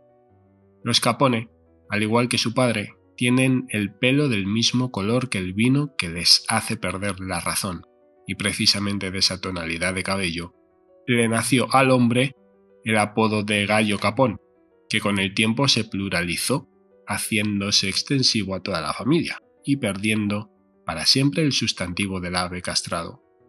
En un principio era el tío Capone, padre, el que acarreaba la leña para la taona, al igual que a sus hijos, se adueñaban de él unas cogorzas indecorosas que disfrutaba o sufría en las más completas soledades. Cuando sus hijos comenzaron a acompañarle en sus viajes, en adhesión incondicional a la causa de su progenitor, fueron paulatinamente incrementando el apego al consumo excesivo de vino blanco. Ni el padre en los inicios, ni luego los tres, ni finalmente los dos hermanos, causaron problemas a nadie. Jamás fueron irrespetuosos con otros, ni se metieron con persona alguna. Las discusiones y las broncas que promovían entre ellos eran ellos, sin la intervención de nadie, quienes la solucionaban. Sus borracheras eran patrimonio exclusivo de sus dueños. Solo se recuerda una ocasión en la que se hubieran emborrachado con la compañía de otra persona. Un vendedor de tierras de Jalvegar Paredes, al que no conocían de nada y que coincidió con ellos en el pueblo. Debieron caerse bien, porque aquel día salieron los hermanos del bar sin haber discutido. Un milagro que achacaron al gordeño traficante de tierras. Braulio, sorprendido, los llamó desde la puerta y los convidó a los tres. Los hermanos Capone son dos rústicos indocumentados, dos patanes incompetentes más bestias que los bueyes que conducen. Son solteros por nacimiento y por convencimiento, pues nunca se han de fijar en ninguna muchacha, porque saben que ninguna muchacha va a fijarse nunca en ellos de haber conseguido que alguien pudiera haberlo refinado. Seguirían siendo dos gañanes igualmente, solo que un poco más refinados. No podría decirse ni que eran buenas personas, ni lo contrario, pues su paso por el pueblo se limitaba, imitando al romano Julio César, al llegué, me emborraché, me fui. Al principio llamaban la atención aquellas maneras suyas de comportarse. Ahora ya no hacen gracia ni a los chiquillos, que los miran con lástima, por no utilizar un adjetivo aún más deshumanizado. Apenas habían mal aprendido a leer y escribir cuando abandonaron la escuela. Luego en la mili dicen que les enderezaron las costillas por bestias y cabezones. La tormenta está cada vez más cerca. Los truenos retumban en cascada como el grito de cientos de ánimas que se despeñaran por un abismo cada vez resuenan con más firmeza y con más estrépito. Los relámpagos alumbran el paisaje hasta más allá del horizonte, como si cien soles iluminaran un mediodía de verano. Los bueyes, derrotados, han consumido en esfuerzos estériles toda su energía. Ahora miran expectantes e inamovibles los resplandores angustiosos que desprenden la tormenta. Ahora miran, expectantes e inamovibles, los resplandores angustiosos que desprende la tormenta. Los muchachos han gritado hasta la extenuación, han picado a los animales hasta sangrarlos, los han castigado inútilmente con desalmados trayazos sobre sus vencidos cuerpos. Han empujado la carreta con todo el brío del mundo en un esfuerzo sobrehumano por ayudar a las bestias a sacarla del barrizal. Ha sido todo baldío. Los dos bueyes, transidos y derrotados, hundidos en el espeso lodazal, ni sienten ni oyen las voces de sus amos, ni la firmeza del látigo sobre sus pieles. Todo está acabado. He sentido una poderosa lástima por ellos y he bajado hasta el camino para ayudarlos en lo que pueda. Después de mucho cavilar, uno de los hermanos ha decidido desenganchar el carro y llevar los bueyes al corral del maqui. Ya se volverá a por la carga cuando amaine el temporal. El otro opta por descargar parte de la madera y con menos peso intentar que los animales salgan del atolladero para continuar hasta el pueblo. No se ponen de acuerdo. Comienzan una discusión airada de la que solo puedo ser mero espectador. En ese instante comienza a llover aún con más fuerza si es que eso es posible, justo en el momento en que un fogonazo con un trueno estridente me obliga, atemorizado, a dar unos pasos hacia atrás. Un segundo después, una explosión ensordecedora que ciega la tarde por entero atrofia momentáneamente los sentidos. Un olor ardiente a carne quemada se enreda entre la acidez de la lluvia. No se han repuesto mis ojos por completo del destello deslumbrante ya veo a los bueyes de rodillas sobre el barro, muertos, fulminados por el rayo. De sus cuerpos carbonizados se desprende una nube de humo azulado y caliente. Los hermanos Capone están caídos en el suelo. El rayo los ha desplazado, en su furia incontenida, unos metros de donde se encontraban.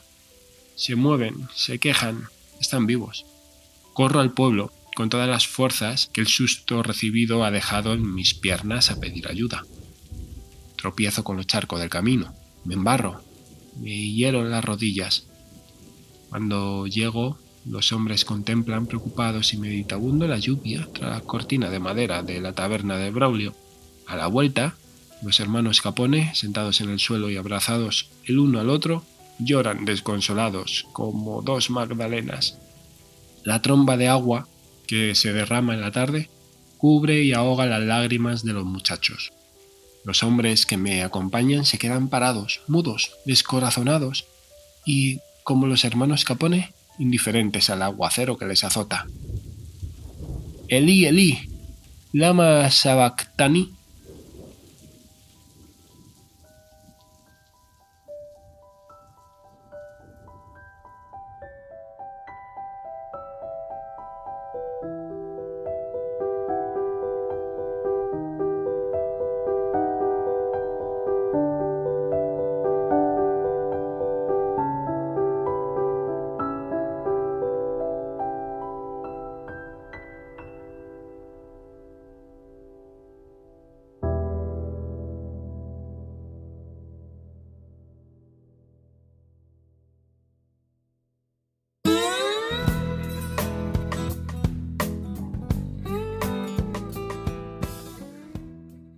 y paso a paso y de la mano de Miguel Delibes, encaramos el final del programa, con el que esperamos hayáis podido descubrir a un gran autor. ¿Habíais leído alguna de las obras que hemos comentado? ¿Habéis leído alguna otra que nos hemos dejado en el tintero? Pues ya sabéis, podéis decírnoslo por redes sociales a través de nuestra página web www.leyendohastalamanecer.com. Y para finalizar, como de costumbre, una frase de Miguel Delibes. Un pueblo sin literatura es un pueblo mudo. Buenos días.